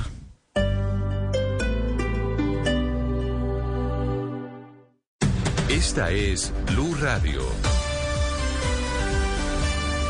Sintonice Blue Radio en 89.9 FM y grábelo desde ya en su memoria y en la memoria de su radio. Blue Radio, la alternativa. Has llegado a tu destino. Gira a la derecha para zonas de parqueo pago. No, pero yo quiero ver el carro. Y los peatones quieren usar el andén. Pero ahí pueden pasar por un ladito. La grúa también puede pasar por un ladito para llevarte el carrito. No dejes tu carro en la calle ni en los espacios peatonales. Evita un comparendo, busca un parqueadero. Porque en la Bogotá que estamos construyendo, siempre debemos pensar en los demás. Alcaldía de Bogotá. No hay parte de nuestro cuerpo que trabaje más que nuestros pies. Y con todo ese trabajo tus pies pueden comenzar a doler. Pero afortunadamente existe una solución. Los nuevos tenis Arch Fit de Skechers. Skechers se asoció con podólogos para diseñar un zapato que brinde total soporte al pie y al arco, para brindar comodidad durante todo el día. Utilizaron 20 años de datos recopilados para crear una plantilla certificada por un podólogo que distribuye el soporte a lo largo del arco, sin importar qué tipo de pie tienes. Mira todos los estilos de calzado Arch Fit para hombres y mujeres en una tienda Skechers cerca de ti. En Claro Empresas entendemos a Natalia, quien tiene una planta de producción y quiere volver sus procesos más automáticos. Y también a Natalia, quien atiende su negocio de plantas por internet y quiere mejorar la experiencia de sus clientes. Por eso tenemos soluciones digitales a la medida de cada una, para que puedan más, para que puedan todo. Llama numeral 400 o visita nuestros puntos de venta. Conoce términos y condiciones en claro.com.co slash negocios. Aumente la productividad de su empresa y descubra el talento de su equipo con los cursos gratuitos de capacitación en innovación, servicio al cliente, sistemas, logística y mucho más del programa Propulsor Empresarial de la Agencia de Empleo y Fomento Empresarial de Compensar. Inscriba a sus empleados y desarrolle todo su potencial con el acompañamiento de expertos y el respaldo de Compensar. Conozca la oferta completa en corporativo.compensar.com slash empresas opción asesorías empresariales. Gran lanzamiento de Álamo en Veramonte de Constructora Bolívar. Cuatro tipos de apartamentos desde 430 millones de pesos, con una ubicación privilegiada en Colina Campestre, a una cuadra de la Avenida Boyacá y cerca al Centro Comercial Parque La Colina. Ven y conoce tu nueva vivienda en la mejor manzana de Veramonte. Más información en www.constructorabolívar.com. Si usas vehículo particular, ten en cuenta que desde el 6 de abril, de lunes a viernes, de 6 a 9 de la mañana, se habilitará un carril adicional en la Avenida de las Américas, sentido occidente-oriente, entre la carrera 74 y la carrera 62, para mejorar la movilidad del corredor. El carril solo será de uso para automóviles y no podrán circular motocicletas. Mayor información en www.movilidadbogotá.gov.co. Secretaría de Movilidad, Alcaldía Mayor de Bogotá. Empieza tus días con la suavidad y crocancia de Bimbo.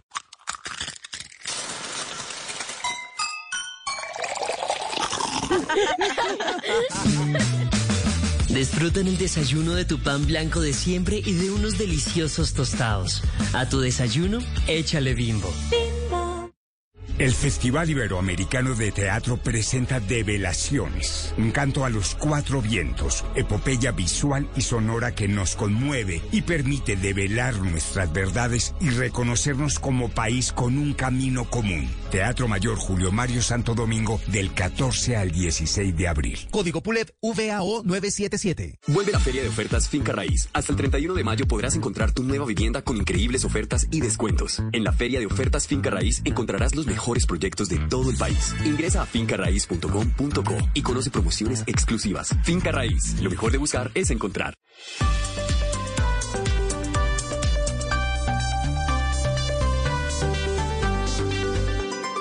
Estás escuchando Blue Radio y bluradio.com.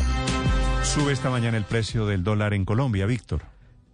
Está subiendo 14 pesos el dólar a esta hora, Néstor. Está negociándose en promedio en 3.785 pesos. El dólar en 3.700 pesos que tuvimos arrancando esta semana, pues fue sol de pocos días y ahora se está acercando otra vez hacia los 3.800 pesos. Otros mercados, el petróleo Brent, 1% de ganancia, se ubica un poquito por encima de los 101 dólares por barril y los mercados de acciones avanzan en positivo, aunque sin grandes variaciones, 1% en Europa eh, 1% aproximadamente en Estados Unidos, 0,1% en la Bolsa de Valores de nuestro país. Hay un grave accidente en este momento en el Tolima. Está cerrada la vía que va de Ibagué a Alvarado.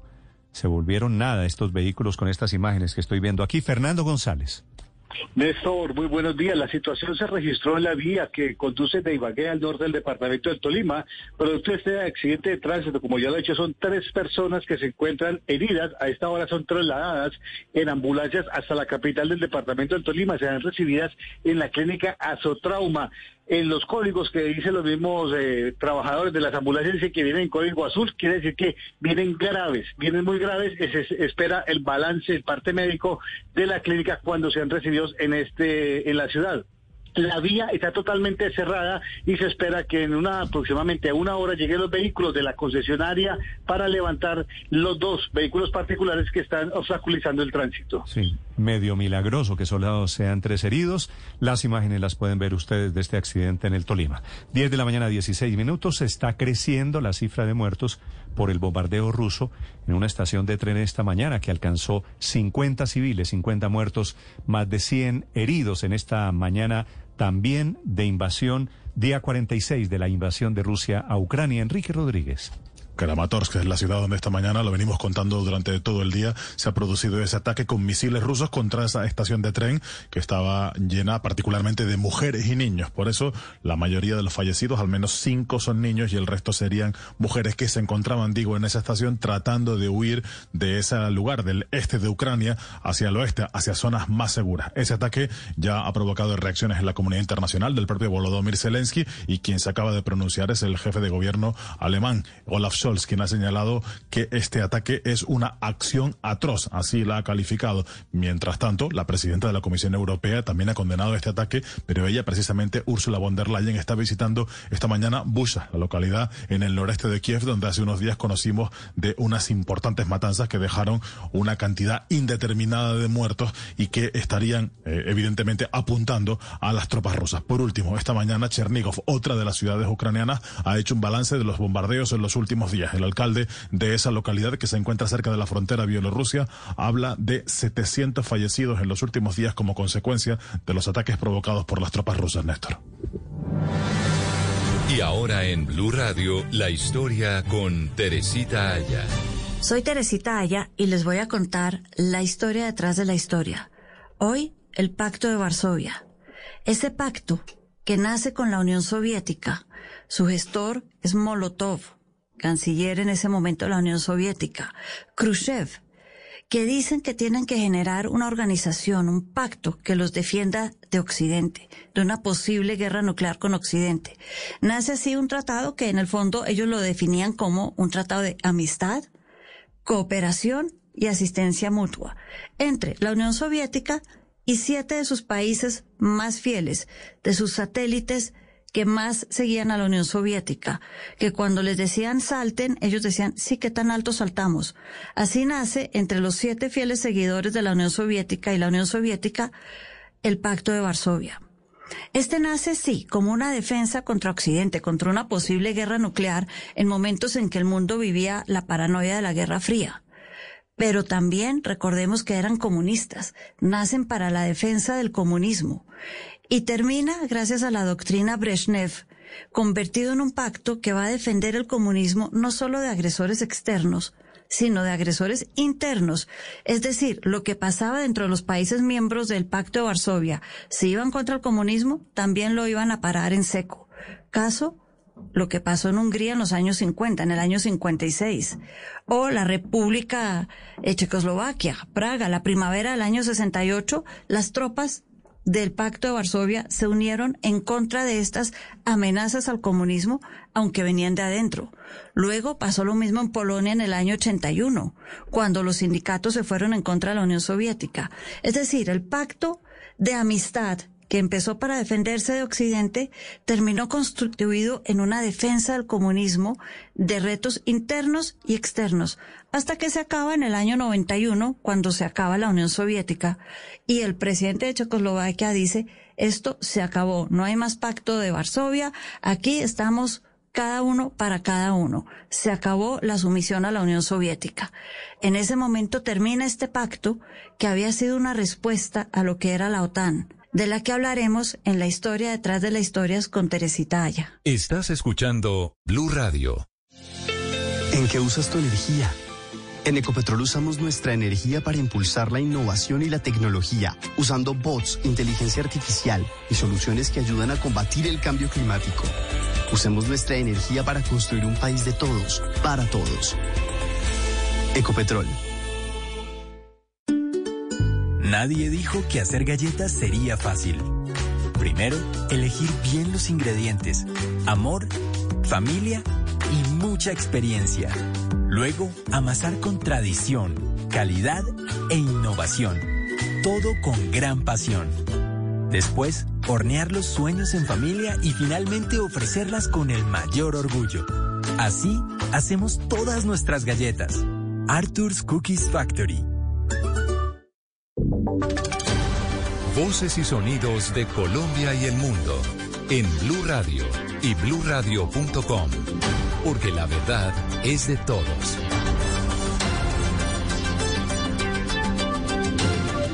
10 de la mañana, 21 minutos. Las noticias más importantes en este día, viernes, esta mañana, Comunes, el partido de las FARC, critica en el debate alrededor de la extradición de Otoniel, critica la actuación del gobierno, un debate que ha polarizado alrededor de la conveniencia de la verdad o de la extradición hacia Estados Unidos. Camila Carvajal. Néstor, y no solo comunes, pero arranquemos si le parece por el partido de la Expar. Dice a través de su cuenta de Twitter que la extradición de Otoniel es una muestra del desespero de un gobierno uribista que no se hace justicia mandando a cárceles extranjeras a quienes pueden aportar la verdad sobre máximos responsables del paramilitarismo. Pero en esta polémica, pues hay quienes también se están sumando. Sergio Fajardo ha dicho que lo que ha anunciado el presidente Duque, la extradición de Otoniel para ser juzgado por narcotráfico, pues es, dice él, dejar atrás a las víctimas en Colombia que van a seguir sin verdad y reparación. Distinto el panorama con Federico Gutiérrez, que celebra la extradición y se suma Juan Manuel Galán,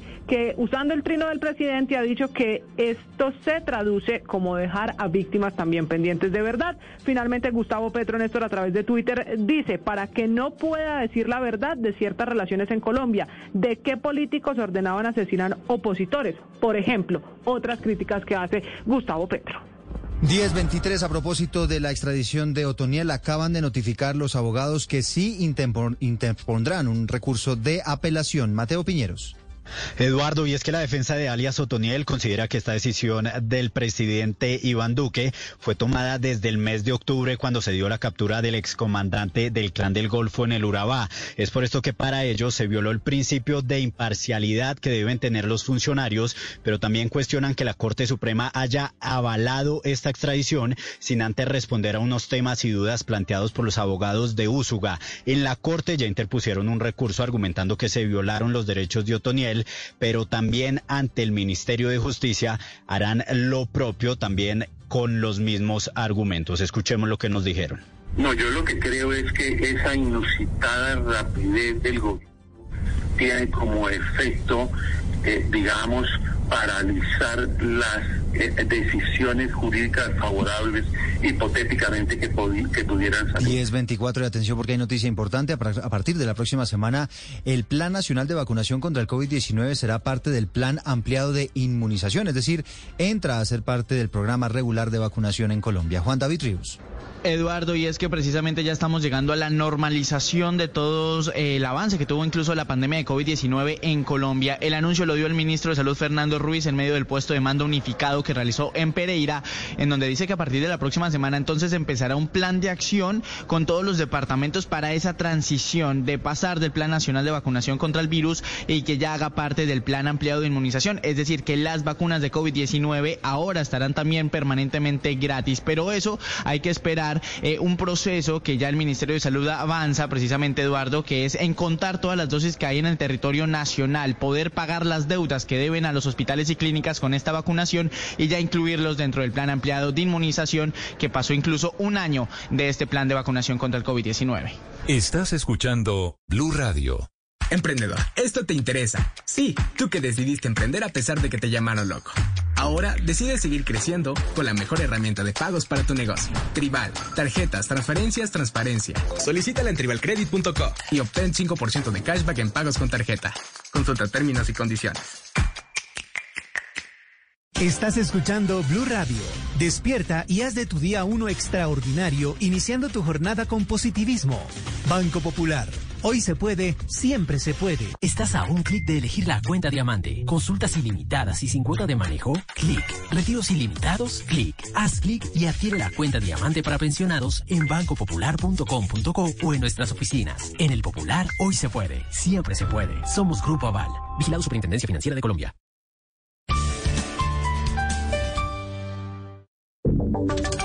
Ahora en Blue Radio, la información de Bogotá y la región. Y aparecieron los indígenas en Vera, que están en el Parque Nacional, pero no para explicar por qué utilizan niños en las protestas, sino para anunciar demandas internacionales en contra del Estado. Felipe García. Pues se demoró más la alcaldía en interponer una denuncia ante la Fiscalía para proteger a los niños de la comunidad en Vera del Parque Nacional, que fueron instrumentalizados por esta comunidad en medio de las protestas, recordemos del miércoles por la noche, que los en Vera en responder que también van a demandar, pero ante organismos internacionales por delitos de lesa humanidad cometidos, según ellos, por el SMAT. Dice Jairo Montañez, uno de los líderes de la comunidad indígena que está en el parque, que ya radicaron documentos en Ginebra, Suiza, para que organismos internacionales inicien las respectivas investigaciones. Radicamos una documentación en Ginebra, Suiza, con el objetivo de que comience una investigación ante los órganos internacionales de verificación de derechos humanos ante el delito de lesa humanidad que se cometió el 6 de abril del 2022. Y es que recordemos que la alcaldesa Claudia López salió ayer a decir que no es justo lo que estas personas están viviendo y le hizo un llamado al gobierno a garantizarles la seguridad a estas comunidades para que regresen a sus territorios. Es injusta por donde se le mire. Ningún colombiano, ningún indígena, ni de la comunidad en Vera ni de ninguna otra comunidad debería estar desplazado forzosamente de su territorio. Menciona Leonidas Narváez, también indígena en Vera, alojado en el Parque Nacional, que ellos no tienen la culpa y que lo único que están pidiéndole al gobierno y a la alcaldía es que los atiendan ya que están en muy malas condiciones. Que nosotros no somos personas ilegales, somos personas legales como ciudadanos, como países, como colombianos. Estas personas alertaron que entre los heridos se encuentran cinco niños de 0 a 3 años, entre ellos una niña de 7 meses que está en delicado estado de salud. La atención está cerrada hasta ahora la vía entre Guaduas y Villeta, a la altura del Alto del Trigo, por un derrumbe. Se cayeron allí unos árboles y todavía no hay tiempo estimado para su reapertura. En el terminal de transporte se informa que hay oferta de etiquetes hacia todos los destinos. En el lugar está Sebastián Casas.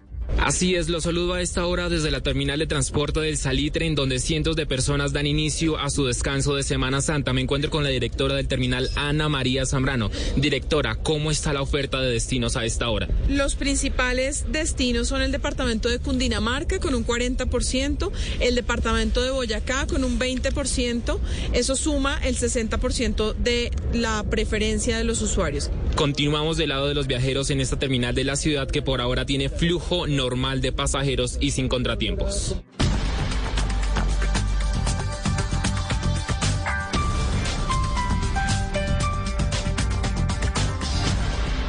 Las victorias y derrotas, la pasión y la afición en juego y los datos de lo último en deportes se lo presenta Mañanas Blue.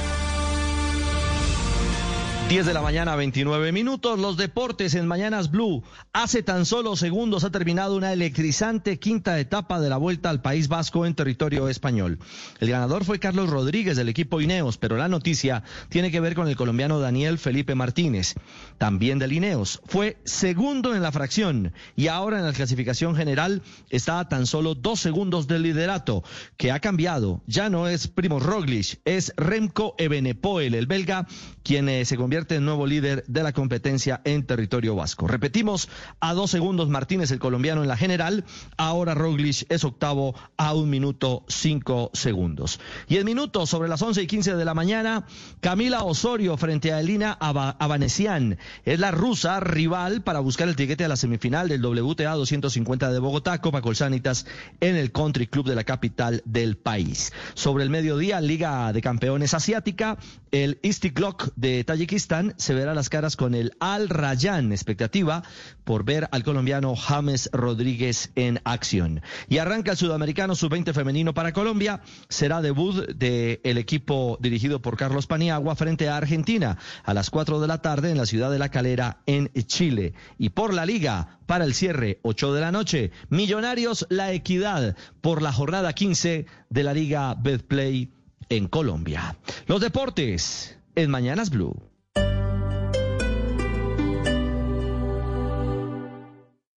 Esta es Blue Radio. Sintonice Blue Radio en 89.9 FM y grábelo desde ya en su memoria y en la memoria de su radio.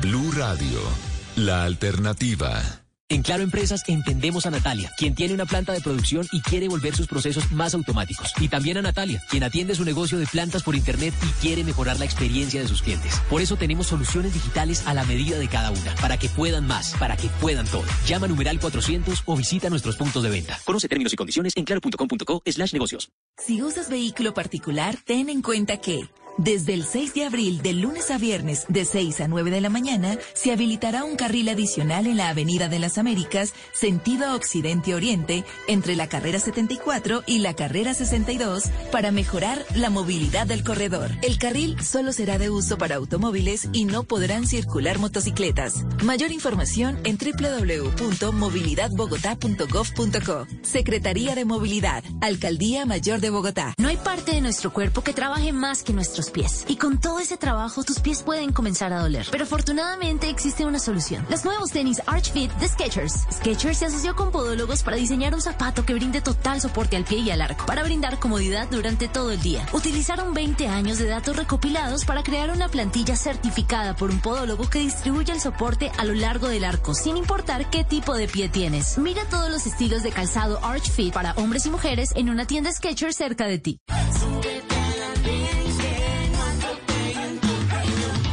El Andén, viernes a las 10 de la noche en Blue Radio y bluradio.com. Blue Radio, la alternativa. Liam Neeson regresa a cines. Ahora luchará para destapar una oscura conspiración al interior del FBI. Pero mientras tratan de derrotarlo, sus enemigos necesitarán muchos más hombres para enfrentarse a él. Vive una Semana Santa cargada de acción con el estreno de Operación Luz Negra. En Claro Empresas entendemos a Natalia, quien tiene una planta de producción y quiere volver sus procesos más automáticos. Y también a Natalia, quien atiende su negocio de plantas por Internet y quiere mejorar la experiencia de sus clientes. Por eso tenemos soluciones digitales a la medida de cada una, para que puedan más, para que puedan todo. Llama numeral 400 o visita nuestros puntos de venta. Conoce términos y condiciones en claro.com.co slash negocios.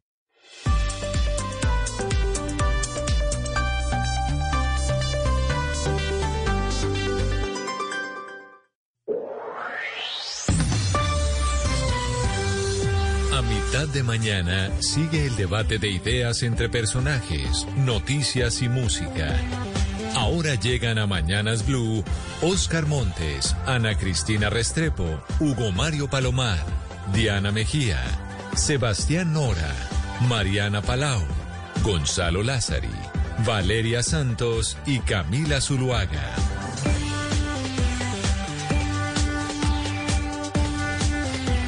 Son las 10 de la mañana, 33 minutos. Seguimos acompañándolos desde Mañanas Blue. Cuando Colombia está al aire, recuerden a partir de ahora pueden escribirnos a través del 301-764-4108. Allí nos pueden exponer sus opiniones a propósito de nuestros temas del día. Hoy estaremos con el lado B de los candidatos. Después de las noticias del mediodía estaremos con John Milton Rodríguez, el candidato presidencial del sector de los cristianos, que hoy mm, pues nos va a contar un poco de su vida personal intentando conocer lo que hay más allá del candidato de la política. Mi querido Gonzalo, hoy es viernes, está comenzando eh, Semana Santa y me imagino que usted nos tiene preparada una música supremamente alegre porque casi que está comenzando una temporada de vacaciones. No, fíjese bien, no tanto alegre, la música del día de hoy tiene algún tipo de connotación, ¿no? Porque nos vamos a trasladar a Francia, por ejemplo, pero de Francia vamos a saltar a los Estados Unidos y así le voy a tener este playlist, ¿no? Recorriendo el planeta. ¿Y por qué le digo Francia? Bueno, señor Eduardo, este fin de semana hay elecciones en Francia, eh, elecciones muy importantes para el futuro de Emmanuel Macron y yo creo que es conveniente poner a tal vez uno de los artistas más importantes que tiene el jazz en ese país. Él se llama Thomas Dutronc, él es hijo de Jacques Dutronc, que es uno de los actores y músicos más importantes de Francia. Escuche cómo suena este sonido muy francés.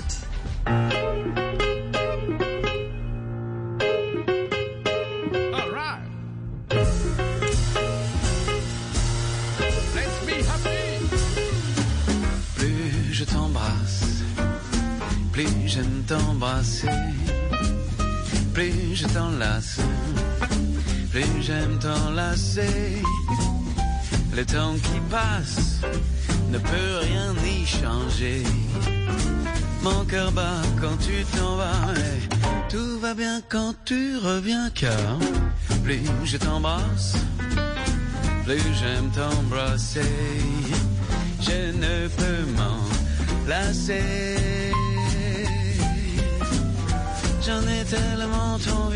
Bueno, digamos que esto suena bien, Gonzalo, también uno, uno viajando en el carro. Sí, puede ser un, un estilo alegre muy francés, ¿no? Sí, pero oiga, no, a ver, lo alegre no tiene que estar relacionado siempre en la música bailable, ¿no? Hay canciones sí, que Sí, sí, no, por eso le estoy dando la razón, le estoy dando la razón. Oiga, Sí. gracias. Me, me Porque imaginé... usted sabe que este- en, en este programa todos lo critican, ¿no? Entonces, qué bueno que usted salga un poco de la racha. No, no, no. De hecho, me cerré los ojos y me imaginé en el carro escuchando esa música y dije, bueno, sí, chévere, chévere, rico, con un paisaje así bien, bien de carretera colombiana. Que a propósito, está lloviendo muchísimo, ¿no?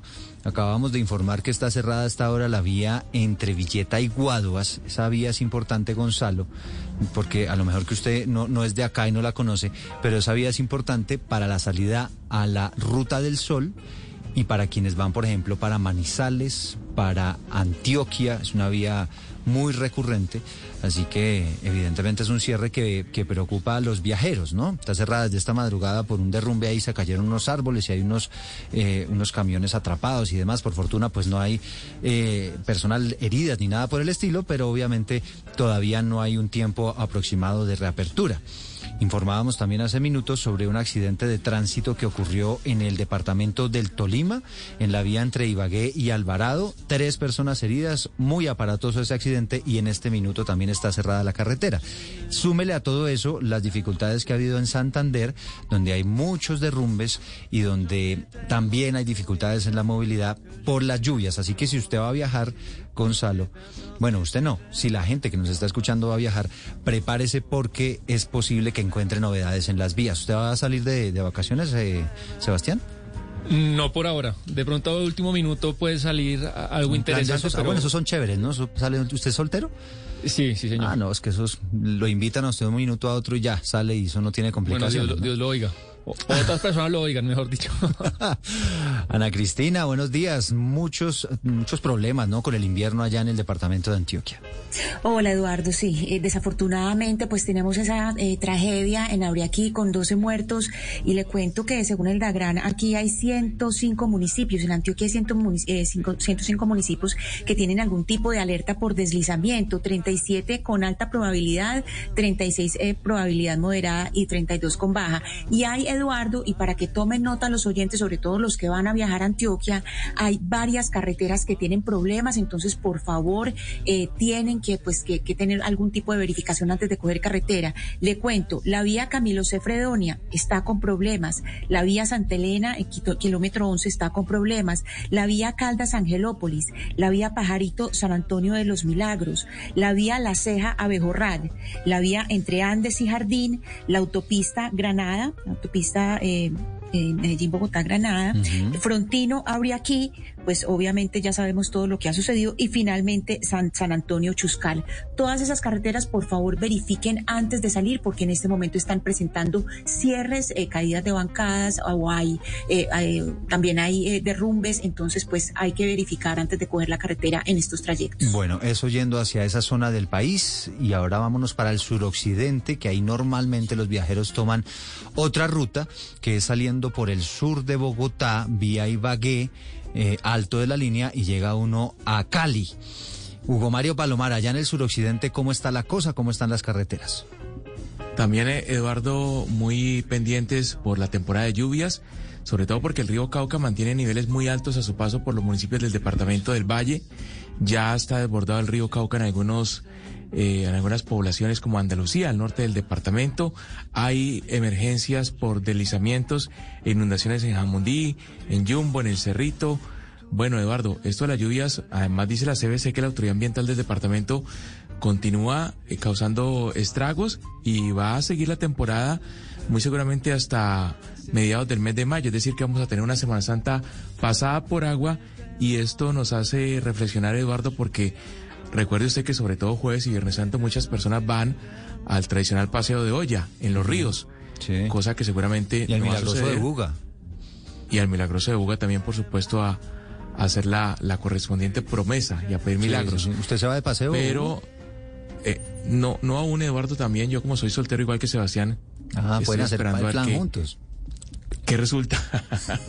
no, pero sí, muy, muy atentos, Eduardo, con el tema de los paseos a los ríos, porque hay crecientes, y también al ascenso a, los cerros tutelares. También es tradición en Semana Santa, sobre todo por algunos feligreses, subir a los cerros. Eh, en Cali, por ejemplo, es el Cerro de las Tres Cruces, y pues obviamente las autoridades van a tomar medidas porque eh, en medio de las lluvias puede registrarse una tragedia eh, en esta Semana Santa. Mm, sí, de acuerdo. Bueno, pues mucho, mucha atención y mucho cuidado. Está lloviendo también muchísimo en el suroccidente del país. Oscar Montes, en la costa caribe colombiana, muy buenos días para usted. Creo que en la costa caribe no están teniendo tantos problemas con el tema de las lluvias, ¿o me equivoco? Buenos días, Eduardo. Le cuento, mire que en la región caribe eh, ya comienza a sentirse el invierno que llega. ¿Por qué le digo esto? Porque hoy, por ejemplo, Barranquilla, que nos acompañó un sol radiante durante los carnavales, amaneció plomiza, amaneció gris, amaneció muy cachaca Barranquilla, muy, muy rola. Eh, pero sí, ya hay unos puntos críticos que, en los cuales siempre está pendiente las, las alarmas. Eduardo, en el sur del departamento del Atlántico, Candelaria, usted recuerda la tragedia de hace más de 10 años que vivió el departamento del Atlántico, la región de La Mojana y Sucreña y parte de Bolívar, también está muy pendiente del tema del invierno. Yo creo que, que sí, va a ser una Semana Santa pasada por agua, como dice Hugo Mario, pero con unos puntos críticos en la región Caribe, Eduardo, que es bueno tenerlos presentes. Ya las autoridades, por supuesto, estarán tomando medidas para que no sea tan fuerte la, crudeza con que nos puede golpear el invierno en esta temporada, Eduardo. Mm, bueno, pues así está la situación. Eh, pronostican las autoridades que efectivamente será un fin de semana pasado por agua. Están anunciando las autoridades en Bogotá. Ojo para quienes les gusta el deporte. De pronto, Sebastián, si no le sale plan y le gusta el deporte y le gusta salir a la ciclovía, el viernes festivo no habrá ciclovía, para que lo tenga en cuenta. Maravilloso, lo anoto. Me, gusta. Ya vamos a estar también desde las calles de Bogotá con Felipe García, que nos va a contar cómo va el tema de la movilidad, cuáles son los planes para este fin de semana. Antes, eh, saludamos a esta hora a Yolanda González, ella es la directora del IDEAM. Doctora Yolanda, gracias por estar con nosotros días, Eduardo, y a todos que nos escuchan. Han hecho un recorrido del país y de las lluvias. Los estaba escuchando atentamente. Sí, pues lamentablemente no con muy buenas noticias o pronósticos, por lo menos con relación a lo que va a ocurrir con los aguaceros. Decía el director de la Unidad Nacional de Gestión del Riesgo en las últimas horas, doctora Yolanda, que faltan por lo menos dos meses de lluvias. Así es, nuestra primera temporada de lluvias eh, normalmente inicia a mediados de marzo, se extiende por abril, por mayo, a mediados de junio, pero se nos adelantó. En algunos sectores del país desde finales de febrero no ha parado de llover y, ha estado bastante fuerte propio de, nuestra condición tropical, pero con una, una condición muy especial, es que el fenómeno de la niña está presente y ella se hace sentir cuando estamos en temporada de lluvias. Eh, directora González, si en este momento tenemos oyentes que están haciendo como su plano, sus recorridos eh, en la cabeza, a dónde se van a ir en, en, sus carros, ¿qué trayectos eh, deberían evitar que ustedes digan desde el IDEAM, aquí va a haber precipitaciones y son lugares donde usualmente puede haber problemas? Está lloviendo en gran parte del territorio nacional. La recomendación es como aprovechar las mañanas soleadas y secas, pero tenga mucho cuidado y evitar en la tarde y en las noches que tenemos saturados los suelos. Tenemos gran parte de la región andina, en Antioquia, en Caldas, en Risaralda, en sectores de Cundinamarca, de Boyacá, los Santanderes, especialmente Santander y Nariño también ha estado muy saturado y tenemos alertas de deslizamientos eh, de tierra. Esperamos eh, para esta Semana Santa las lluvias más intensas o más significativas en Antioquia en Santander, en norte en Santander, en Caldas, en Risaralda, en Quindío y hacia el sur del país en Putumayo y Caquetá y también hacia el norte, noroccidente del Golfo Urabá y como ustedes muy bien lo citaban, las lluvias ya se sienten en la región Caribe, especialmente al sur de Bolívar, en sectores de Córdoba y en sectores del Cesar. Es decir, que vamos a estar muy atentos en las vías, especialmente desde la región andina, las que comunican al piedemonte amazónico y las que comunican a la región pacífica. Doctora González, una de las grandes dificultades de la época de lluvias de Colombia, las grandes tragedias, es pues las poblaciones que viven sobre laderas y, se producen derrumbes, muertes, familias que quedan sepultadas, eh, pasa todos los años. El IDEAM un poco emite ese tipo de alertas eh, de a raíz de dónde están las precipitaciones, qué poblaciones pueden quedar afectadas y que así los alcaldes le puedan comunicar eso a la población. Nosotros hemos venido informando desde mediados de febrero, e incluso desde mediados de enero dijimos que nos preparáramos, que ya en un mes venía un poco adelantándose las precipitaciones porque un enero bastante seco, soledado, incluso muchos sectores del país deficitarios y ya veíamos que íbamos a tener una temporada sobre lo normal. Cuando hablamos sobre lo normal es que además de ser muy lluviosa, hasta el 30-40% de las lluvias se incrementarían. Normalmente nos reunimos con el Sistema Nacional de Gestión de Riesgo, con la Unidad Nacional, con los alcaldes y gobernadores en comités de gestión de riesgo en puestos de mando unificado, informando y previniendo. Y hemos estado acompañando desde el IDEAN algunos comités departamentales de gestión de riesgo entregando el pronóstico y la predicción climática. La predicción climática es cómo vienen los meses. Doctora González, ¿y esta temporada de, de, lluvia qué tan intensa va a ser comparada con los años anteriores? Es decir, ¿los colombianos vamos a prepararnos para una temporada mucho más fuerte o va a tener más o menos el mismo comportamiento que ha tenido en los últimos años? Está comportando bastante significativo, especialmente en tema de eventos extremos. Recordemos que hemos tenido desde los primeros días de marzo algunas precipitaciones que han superado 100 milímetros en 24 horas. Es lo que llamamos eh, este tema de la variabilidad climática, el cambio climático y los eventos extremos. Como usted bien lo pregunta, ya es significativa esta temporada sobre lo normal eh, para la región andina especialmente y el fenómeno de la niña. El fenómeno de la niña, si bien estamos en, en un proceso de evolución y se espera que entremos a la neutralidad entre los meses de junio y julio, estará considerablemente eh, afectándonos. Si bien este fenómeno de la niña está denominado hasta ahora, ¿no? Porque eso evoluciona entre categoría débil a moderada, ha sido muy acentuado en los últimos 15, 20 días en el territorio nacional. Eh, la prevención y la adaptación también como la invitación a todos porque son nuestros terrenos de del trópico en deslizamientos de tierra, en crecientes súbitas y en avenidas torrenciales. Mm, los efectos del cambio climático que los empezamos a sentir también muy fuerte, sobre todo nosotros los países del trópico. Pues, doctora Yolanda González, muchísimas gracias por habernos atendido.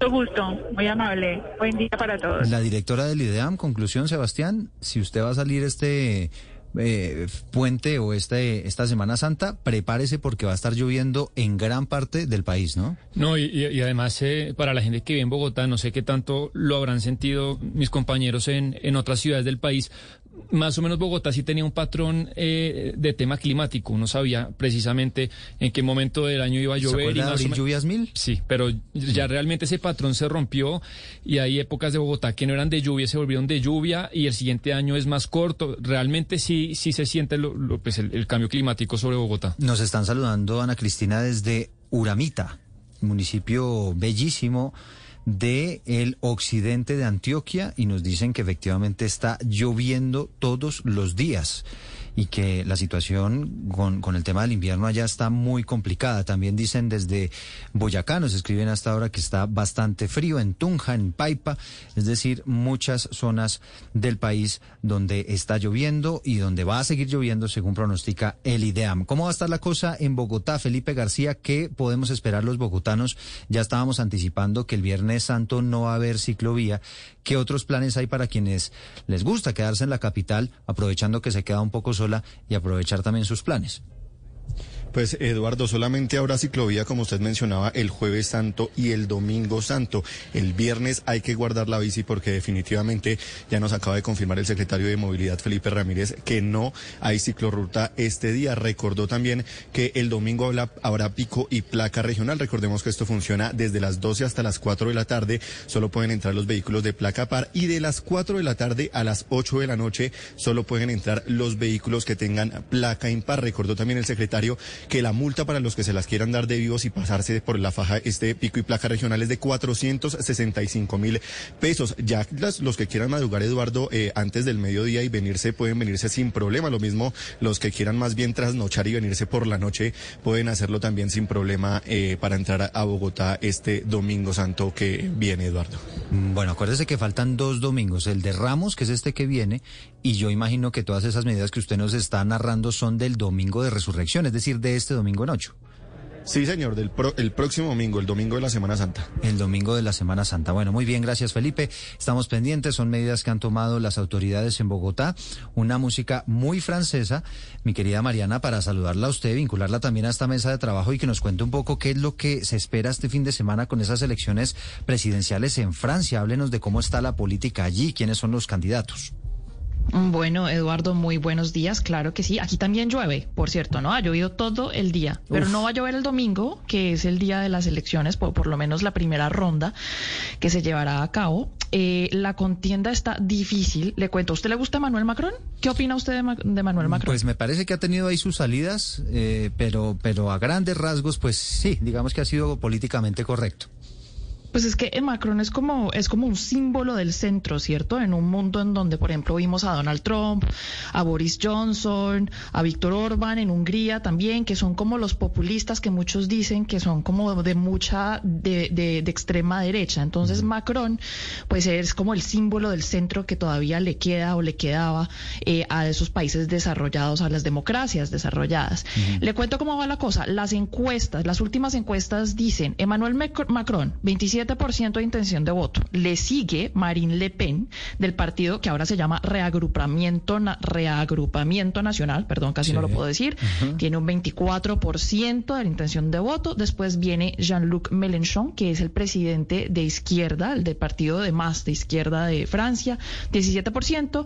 Y Eric Zemmour, que es el que se le considera el Donald Trump de Francia, O sea, que tiene alrededor derecha. de un 8, pues sí, exactamente. Lo que ha pasado en este momento, si usted se da cuenta, Macron solo le lleva un 3% de ventaja a Marine Le Pen, lo que significa que muy probablemente se van a ir a una segunda vuelta.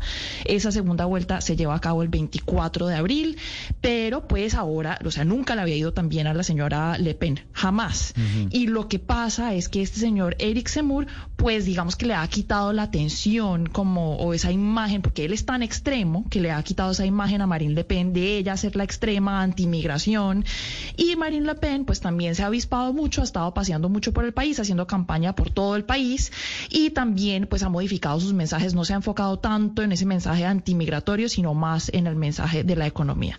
¿Quiere Marine Le Pen quitar el IVA? eh, en la canasta familiar, así algo como lo que tenemos en Colombia, quiere cambiar la constitución, también quiere hacer una cantidad de cosas, pero lo que se espera es que por lo menos en esta primera vuelta el señor Macron le gane a Marine Le Pen, él tiene un buen récord económico, la economía en Francia ha crecido, el desempleo ha bajado y pues bueno, ahora solo queda ver quién a quién van a escoger los franceses. Entonces, entonces aquí, Mariana, tenemos una posibilidad de que reelijan a Emmanuel Macron. Tenemos, Ma- Macron usted dice que es de centro, ¿no? Le Pen... Macron es de centro, sí. Le Pen derecha. Le Pen derecha. Le Pen derecha. Le Pen derecha. Le Pen siempre había sido considerada por los analistas, por lo menos de extrema derecha, por su política antimigratoria. Ella en un momento dado también dijo que se quería salir de la Unión Europea, como lo hizo el Reino Unido. En este momento ella ya no dice eso, pero sí dice que va a ejercer, digamos, en este momento, si usted es un país parte de la Unión Europea, usted no le puede dar privilegios a un ciudadano por encima de otros en cuanto a, por ejemplo, beneficios, acceso a salud pública y demás, pero Marine Le Pen quiere darle unos beneficios mayores a los ciudadanos franceses. Es decir, ese discursito antimigratorio ella todavía lo maneja, lo que pasa es que no es el centro de su campaña. Ahora, como ya hemos visto los precios del gas, los precios de la energía subir y demás, pues ella está más enfocada en ese mensaje y eso parece estar calando más con los votantes. Ahora, lo que sí hay que decir es que los franceses hoy en día es- o sea, hace cinco años, comparado hace cinco años, cuando primero, cuando se fue, cuando fue elegido el señor Macron Sí. primero, en el 2017, pues están mucho mejor. Ellos, por ejemplo, son, tienen un poder adquisitivo un 8% más grande, el desempleo ha bajado un 7.4%, esos niveles no se veían desde el 2008. Mejor dicho, Pero, la Mariana, economía, usted- hay que decir. Usted señor. recorriendo las calles, de lo que oye, de lo que ve, de lo que lee, ¿qué es lo que está hablando ahorita eh, la gente y el tema de la campaña? ¿Más de la inflación, del tema económico que usted nos está hablando, o más eh, lo que domina la campaña es la cuestión de la invasión de Rusia a Ucrania? ¿Qué es lo que está bueno, ahí? no, es que hay que tener en cuenta que en París las cosas son distintas, ¿no? Pues porque París es una ciudad grande, es una ciudad en donde la señora Le Pen pues nunca tendrá eh, una mayoría. Aquí la gente pues es muy liberal en cuanto a temas eh, sociales y pues no están tan en contra de la migración como si lo estarían en otras ciudades más pequeñas o en la Francia rural. Entonces pues eh, aquí la gente habla mucho, es la preocupación sobre la inflación es grande, aunque en Francia la inflación no está tan grave como en el resto de Europa, está por debajo del promedio de la Unión Europea en un 4.5% para ser más exactos. Entonces, digamos que la inflación sí es un es una preocupación porque ha estado más alta de lo que hemos visto en las últimas la última década por lo menos, pero no es tanta preocupación eh, como lo podría hacer en un país como el Reino Unido, por ejemplo, o inclusive en España, que está casi al 10%. Preocupa mucho la guerra en Ucrania, definitivamente. Los franceses apoyan a los ucranianos en este momento y la señora Marine Le Pen pues ha eh, expresado su apoyo y su admiración por el presidente Vladimir Putin de Rusia antes, entonces espera que eso le pese en una segunda vuelta. Definitivamente el señor Macron está sacando eso a relucir en estos momentos para ver cómo saca más votos este domingo. Mariana, pero digamos, en ese, en ese escenario que es el que se va a dar de una segunda vuelta, ¿cómo está proyectada el reacomodamiento de las fuerzas políticas? Es decir, las elecciones se van a definir en segunda vuelta entre Macron y Le Pen. En ese momento, ¿cómo se van a reacomodar los que están hoy, los perdedores? ¿Hacia dónde van a tomar? Y esa segunda, esa segunda vuelta, ¿cómo sería la proyección para dar un ganador? Esa es una gran pregunta, Oscar, porque, bueno, por lo menos las encuestas dicen en este momento que si se van a segunda vuelta, el señor Macron le ganaría a la señora Le Pen con un 52% de intención de voto. Sin embargo, hay una gran pregunta, apretadito, exacto, no es tan... Es decir, las elecciones pasadas le ganó con un 66%. Es, la señora ha subido mucho en popularidad. En este momento lo que pasa es que, eh, por ejemplo, se están preguntando mucho qué va a pasar con los votantes del señor Mélenchon, del partido de la izquierda extrema porque muchos dicen que no votan por Emmanuel Macron, entre otras cosas porque el señor eh, ha hecho una serie de reformas al mercado laboral o a las reglas laborales del país que han hecho más fácil no solamente que las empresas despidan a trabajadores, sino que los contraten también. Entonces, pues eso ha ayudado a que el desempleo baje, pero también hay muchas personas que pues tienen menos seguridad laboral y eso a la extrema izquierda pues no le ha gustado mucho. Entonces, la gran cuestión es, por ejemplo, este tipo de votantes, ¿por quién votarían en una, en una segunda vuelta. Bueno, pero por ahora todo se perfila que, a que eventualmente podría ser reelegido el presidente Emmanuel Macron. Insistimos, este fin de semana, este próximo domingo, elecciones en Francia, unas elecciones bien interesantes y en una coyuntura que, como lo decía Sebastián, pues tiene ese ingrediente adicional, ese ingrediente externo que tiene que ver con la invasión de Rusia a Ucrania, que es una invasión que ha generado inclusive alzas en los precios de la comida, de los alimentos, no solamente allá en Francia, evidentemente, sino en el mundo entero. Inclusive nosotros aquí también estamos sintiendo esos aumentos, pero es eh, en un momento electoral, pues uno de los temas que más preocupa a la gente. Si usted tiene planes de viajar en las próximas horas, atento a esta información que acaba de emitir la Aeronáutica Civil en Colombia. Acaba de advertir que por la alta demanda en las operaciones en el inicio de la Semana Santa, sumado a las condiciones meteorológicas adversas para esta tarde cerca del aeropuerto El Dorado, en las próximas horas puede haber, dice textualmente, podrán presentarse demoras significativas en los itinerarios. Esto lo que quiere decir es que si usted tiene vuelo pactado para esta tarde, pues primero, llénese de paciencia, Sebastián. Segundo, eh, pues consulte a su aerolínea, ¿no? Si eventualmente hay cambios en los itinerarios, está advirtiendo hasta ahora la Aeronáutica Civil sobre demoras significativas en los itinerarios esta tarde por la alta demanda. Pero hace tiempo los colombianos se vienen acostumbrando de la semana a, a, las demoras y reacomodaciones. Eso ya se volvió todos los días en todos los aeropuertos. Pero ya cuando hay comunicado a la Aeronáutica Civil, usted dice, uy, la cosa va a estar... Va peor, sí. va, va a estar más complicada de lo normal. Son las 10 de la mañana, 59 minutos. Colombia está al aire. Cámbiate ya a la red número uno en cobertura 4G. Lleva 60 gigas en tu plan postpago y paga solo 30 comprando todo claro. Con Claro puedes todo. Aplican términos y condiciones en claro.com.co. ¿Qué es capaz de hacer una mujer por amor? Descúbrelo en Song of the North, la historia de una guerrera persa que va al combate en busca de su amado. Una obra que nos acompañará en el Festival Iberoamericano de Teatro. ¿Te gustaría conocer la realidad del conflicto armado? Otra obra maravillosa de este gran evento nos la muestra a través de metáforas visuales y sonoras con la obra Develaciones. Adquiere tus entradas ahora en tu boleta o ingresando a festivaldeteatro.com.co. Apoya Caracol Televisión. Colombia sabe quiénes son, pero no los conoce. En Mañanas Blue, cada viernes hablaremos con los seres humanos que quieren llegar a la Casa de Nariño. Que quieren llegar a la Casa de Nariño. Sus vidas, sus miedos, sus luchas. Sus amores, sus aciertos, pero también sus equivocaciones. Todo lo que queremos saber sobre el lado B de los candidatos presidenciales, aquí en Mañanas Blue. John Milton Rodríguez.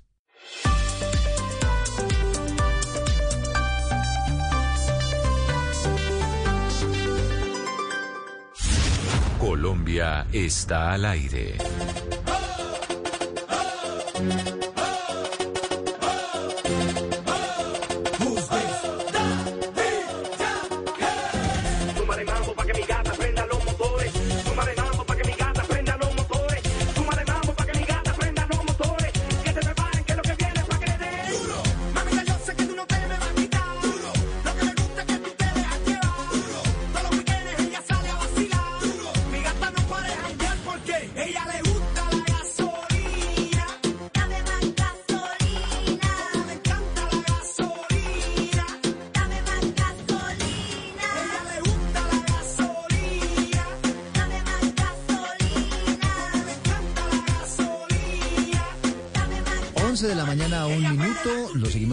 Desde Mañanas Blue 10 AM. Eh, esta canción, hay que decirlo, Sebastián, sí me hace sentir un poco más en vacaciones, ¿sabe? Eh, esto es un ícono, un himno del reggaetón, porque se, se va al más grande. Gonzalo levanta los ojos cuando le comento, pero ¿qué hacemos? Daddy Yankee es el más grande de la historia del reggaetón. Y como sabemos, pues va a organizar una ¿Este gran más gira- grande que Don Omar? Sí, yo creo que sí. Como, no, no, no, como usted va a decir, a ver, yo le voy a decir algo. Daddy Yankee es uno de los más importantes, pero usted no puede decir que es el más importante del A, mí me parece que... ¿Qué otro Y- puede estar y- ahí en la lista, sabe- No, Gonzalo? no. Señor, le voy a dar, le voy a dar esto. Vamos a quitar esta canción, Sebastián, que ya está vieja. Sí, marcó un ícono, Un respeto, eh, mar- marcó un tiempo, sí, pero usted no se puede quedar en el pasado, ¿no? Como vive siempre Gonzalo. Oscar Montes con el 5 a 0 de Colombia y Argentina. Pero venga, Gonzalo, antes de que le quite una cosa, una, una pregunta. Cuando hablan de la gasolina, perdón mi ignorancia porque soy totalmente ignorante en el género. Cuando hablan de la gasolina, la- ¿están hablando realmente de la gasolina o están hablando de otra cosa? Porque yo no entiendo el, el lenguaje. esa es la magia, queda la no, interpretación. No, no, no. No, no, es yo que le voy a explicar una cosa a como todos. Es que No, no, cuando Gonzalo. pregunto, yo Oscar. pregunto es porque no tengo ni idea qué es la gasolina. Bueno, yo le voy yo- a contar qué se A trata ver, la gasolina. perfecto. En Muy bien. alguna época, en alguna época, se decía que a las mujeres les gustaba que las recogieran en carro y que el novio llegara por ellas en carro y que las llevaran a la fiesta en el carro y que las dejaran en el carro. Eso de eh, llevarlas en Don Edu- taxi, en transporte público, no era muy, muy usual. Razón por la cual, en su momento se adoptó una, eh, ¿cómo podríamos decir? Un adjetivo un poquito despectivo para las damas que les gustaba ese tipo de prácticas y les decían gasolineras. Gasolineras, exactamente. Entonces, ¿Ya me cuando habla de la gasolina, está hablando de la gasolina realmente. Porque Me- yo, yo- Me de- parece que ¿qué hay significará la gasolina para ellos? posibles. eh, ah, bueno. No, pero A ver, la otra, esto porque No, es muy no, importante. No, no, no me, no me puedo profundizar menos por el horario, pero me parece. son- a ver, el re- no vamos a descubrir nada. El, el reggaetón sí es Ya se fuerte y, al agua, pasa fronteras y es machista muchas veces. Y yo creo que eh, esa canción, pues, está abierta a interpretaciones. Pero, Oscar, lo que queríamos contarles, ya, ya Gonzalo me dice por qué Daddy Yankee no es el más grande de la historia. Pues sabemos que su tour, la última vuelta a tour, pues es su gran despedida. Eh, el 7 de octubre en Cali, el 8 en Bogotá, el 14 de octubre en Barranquilla y el 15 en Medellín. Pues hoy Gonzalo, imagínese, se había, se había abierto a través de la plataforma Taquilla Live la venta de boletas, pues eh, yo creo, no lo dice eh, puntualmente Taquilla Live, pero tal el colapso, la gente, la cantidad de gente entusiasmada tratando de comprar boletas, que salía, Eduardo, la fila está llena, se cerró el portal y anunciaron una nueva fecha de venta para el, para el, para el tour de. Daddy Yankee. Hasta, Sebastián, hasta vea, el 21, Ana déjame, Cristina. de- déjeme le digo de- del más grande de la historia, según usted, el más grande de todas las galaxias, bueno, el más bueno de todo el Dígame. mundo. El señor Daddy Yankee, ¿esta canción de qué año es? Es- Cuénteme. esto es- esta debe ser debe ser como el 2000 90. algo. y algo. Bueno, 2007. resulta que al señor no, Daddy eso, Yankee. vale. No, no, no, Resulta no, que al señor dos- Daddy 2005. Yankee. 2005. Resulta que 12 años después, 12 años después de esta canción, la agencia EFE le pregunta al señor Daddy Yankee qué quiere decir a ella le gusta la gasolina. Perfecto. Y esta, y esta ternurita contesta, es un tema al que mucha gente le dio su propio significado, pero cuando digo que le gusta la gasolina, trata de que le gusta pasarlo bien, Ah. de que es una muchacha rebelde que Mucha vive por sus propias, que vive por sus propias reglas. Entonces mire cómo eh, coge una letra, una letra que obviamente tiene una connotación que es ya todo lo que ustedes hicieron y dijeron que es muy obvio, que es, digamos, todos esos referentes eh, del machismo de eh, encajar a las mujeres. Y entonces él ya, cuando viene toda la época de la corrección política, le echa reversa al carro, al carro de su gasolina, le echa reversa y dice, no, no, no, no, yo quería decir otra cosa. Es lo mismo que pasa con la perra del otro, todos, todos, cada que pueden, la echan la bomba, Aquí- pero si pueden, le Aquí- meten reversa al carro. yo no conozco, yo no conozco el, el- el- el significado de la gasolina en la canción, porque obviamente uno sabe qué significa todo el tema de la gasolina.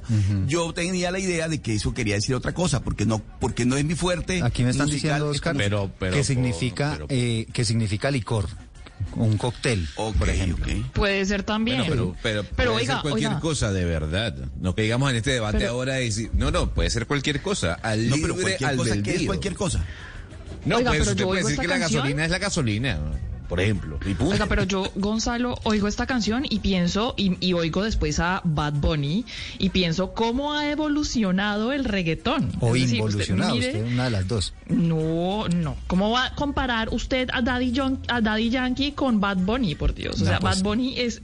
No, un- bueno. Perdón. No, no, pero Mariana, muchísimo. así no. estamos en No, absoluto pero- desacuerdo, no, Mariana. Mariana, pero es que- Pero ¿por qué usted, pero cómo si está oyendo esta canción, oiga? No, pero Mariana, a, ver, a usted le puede gustar más Bad Bunny, lo cual es respetable porque Bad Bunny es muy bueno. Yo cuando digo que me parece el más grande y así, por ejemplo, eh, lo dicen algunos reggaetoneros, es porque usted coge la historia del reggaetón y estar vigente. Vigente es en ventas, eh, eh, en los medios, en, todo- en el top Sí. 3. Durante 17 años seguidos, pues nadie lo ha hecho. Los números de Daddy Yankee No. son...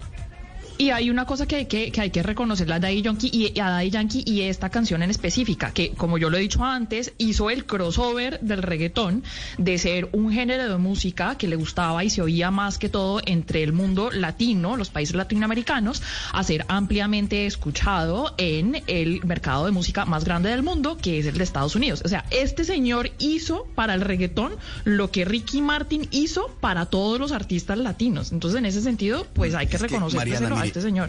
en este tema de la música es mejor quedarse uno muchas veces, eh, morderse la lengua, porque es que hay muchos gustos. Entonces, para gusto los colores. Realmente hay muchas personas que dicen que él es el mejor, que es el más grande, que es el Messi. Otros consideran que no tanto. Yo estoy de acuerdo con usted. Yo creo que la- las letras de la, del, del No, reggaetón sí dejan mucho que desear.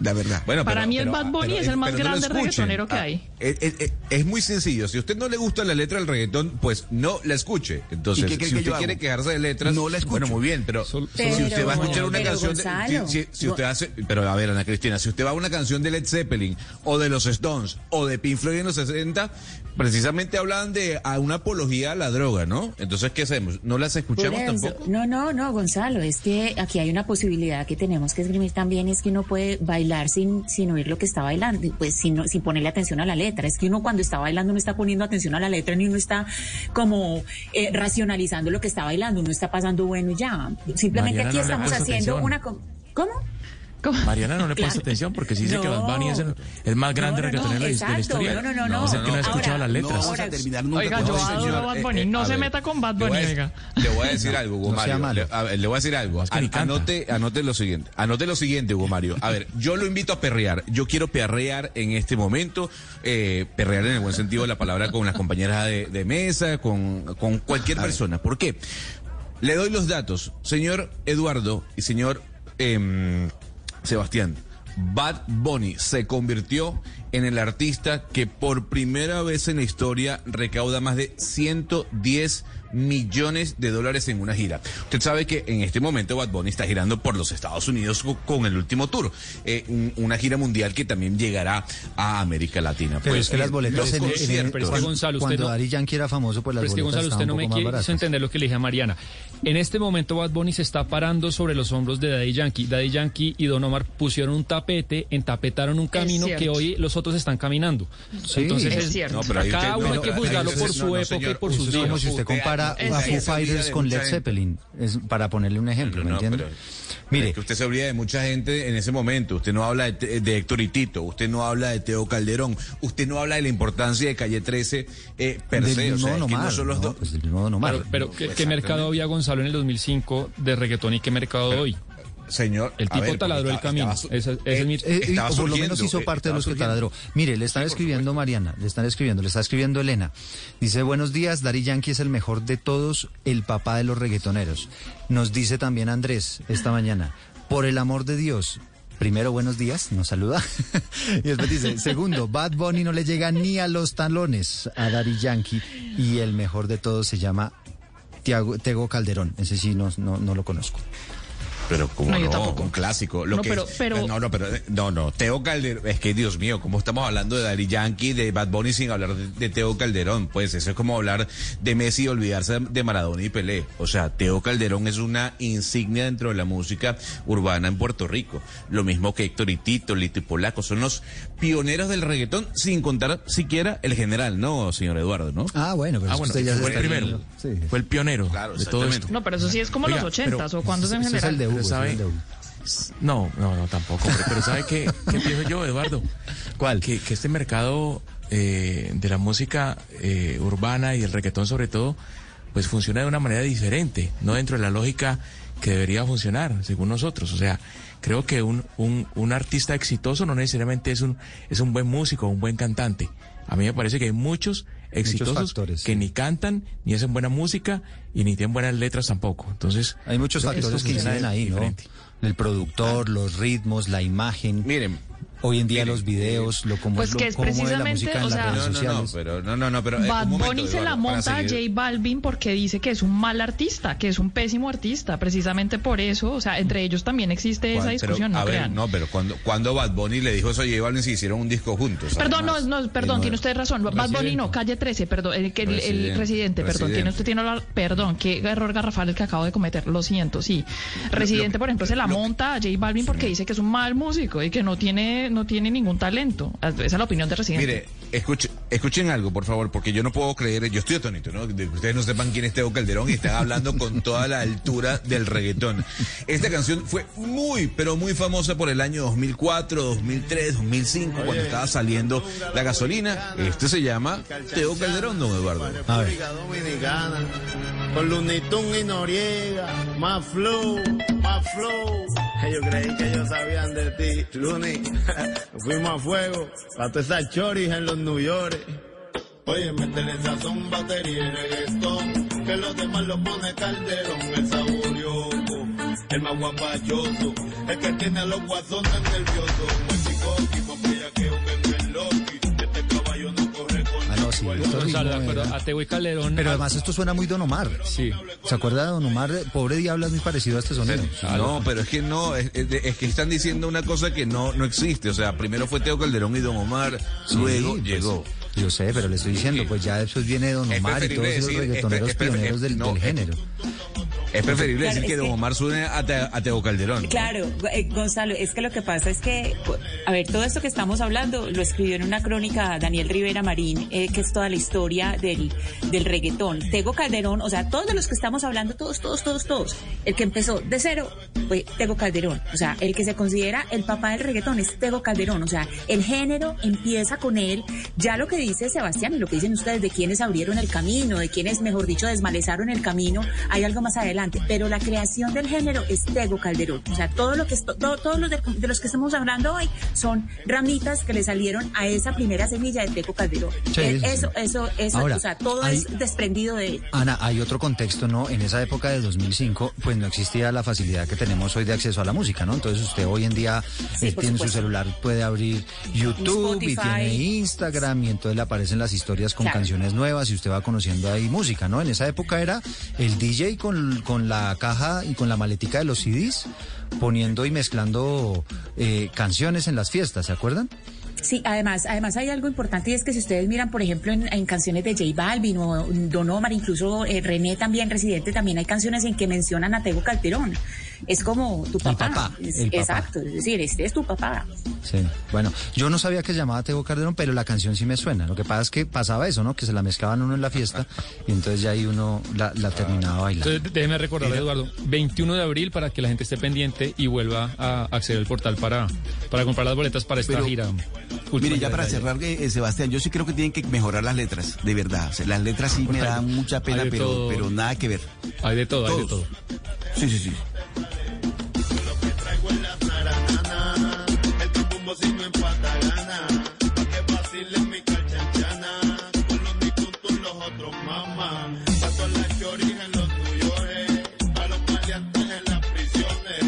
11 de la mañana y 15 minutos. Hablemos, Sebastián, de la que va a ser la mascota de la Copa América de fútbol femenino, que a propósito se va a jugar en nuestro país. Hubo sorteo, ya sabemos cómo que van, a quedar los grupos. Eh, pero pues bueno, han salido y han surgido comentarios a propósito de la mascota, ¿no?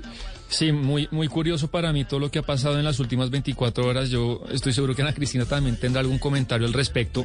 Bueno, primero lo que comentamos ayer, pues sí, sí sorprendió que un torneo en el que somos locales, que lo va a organizar el fútbol colombiano, la federación, primero no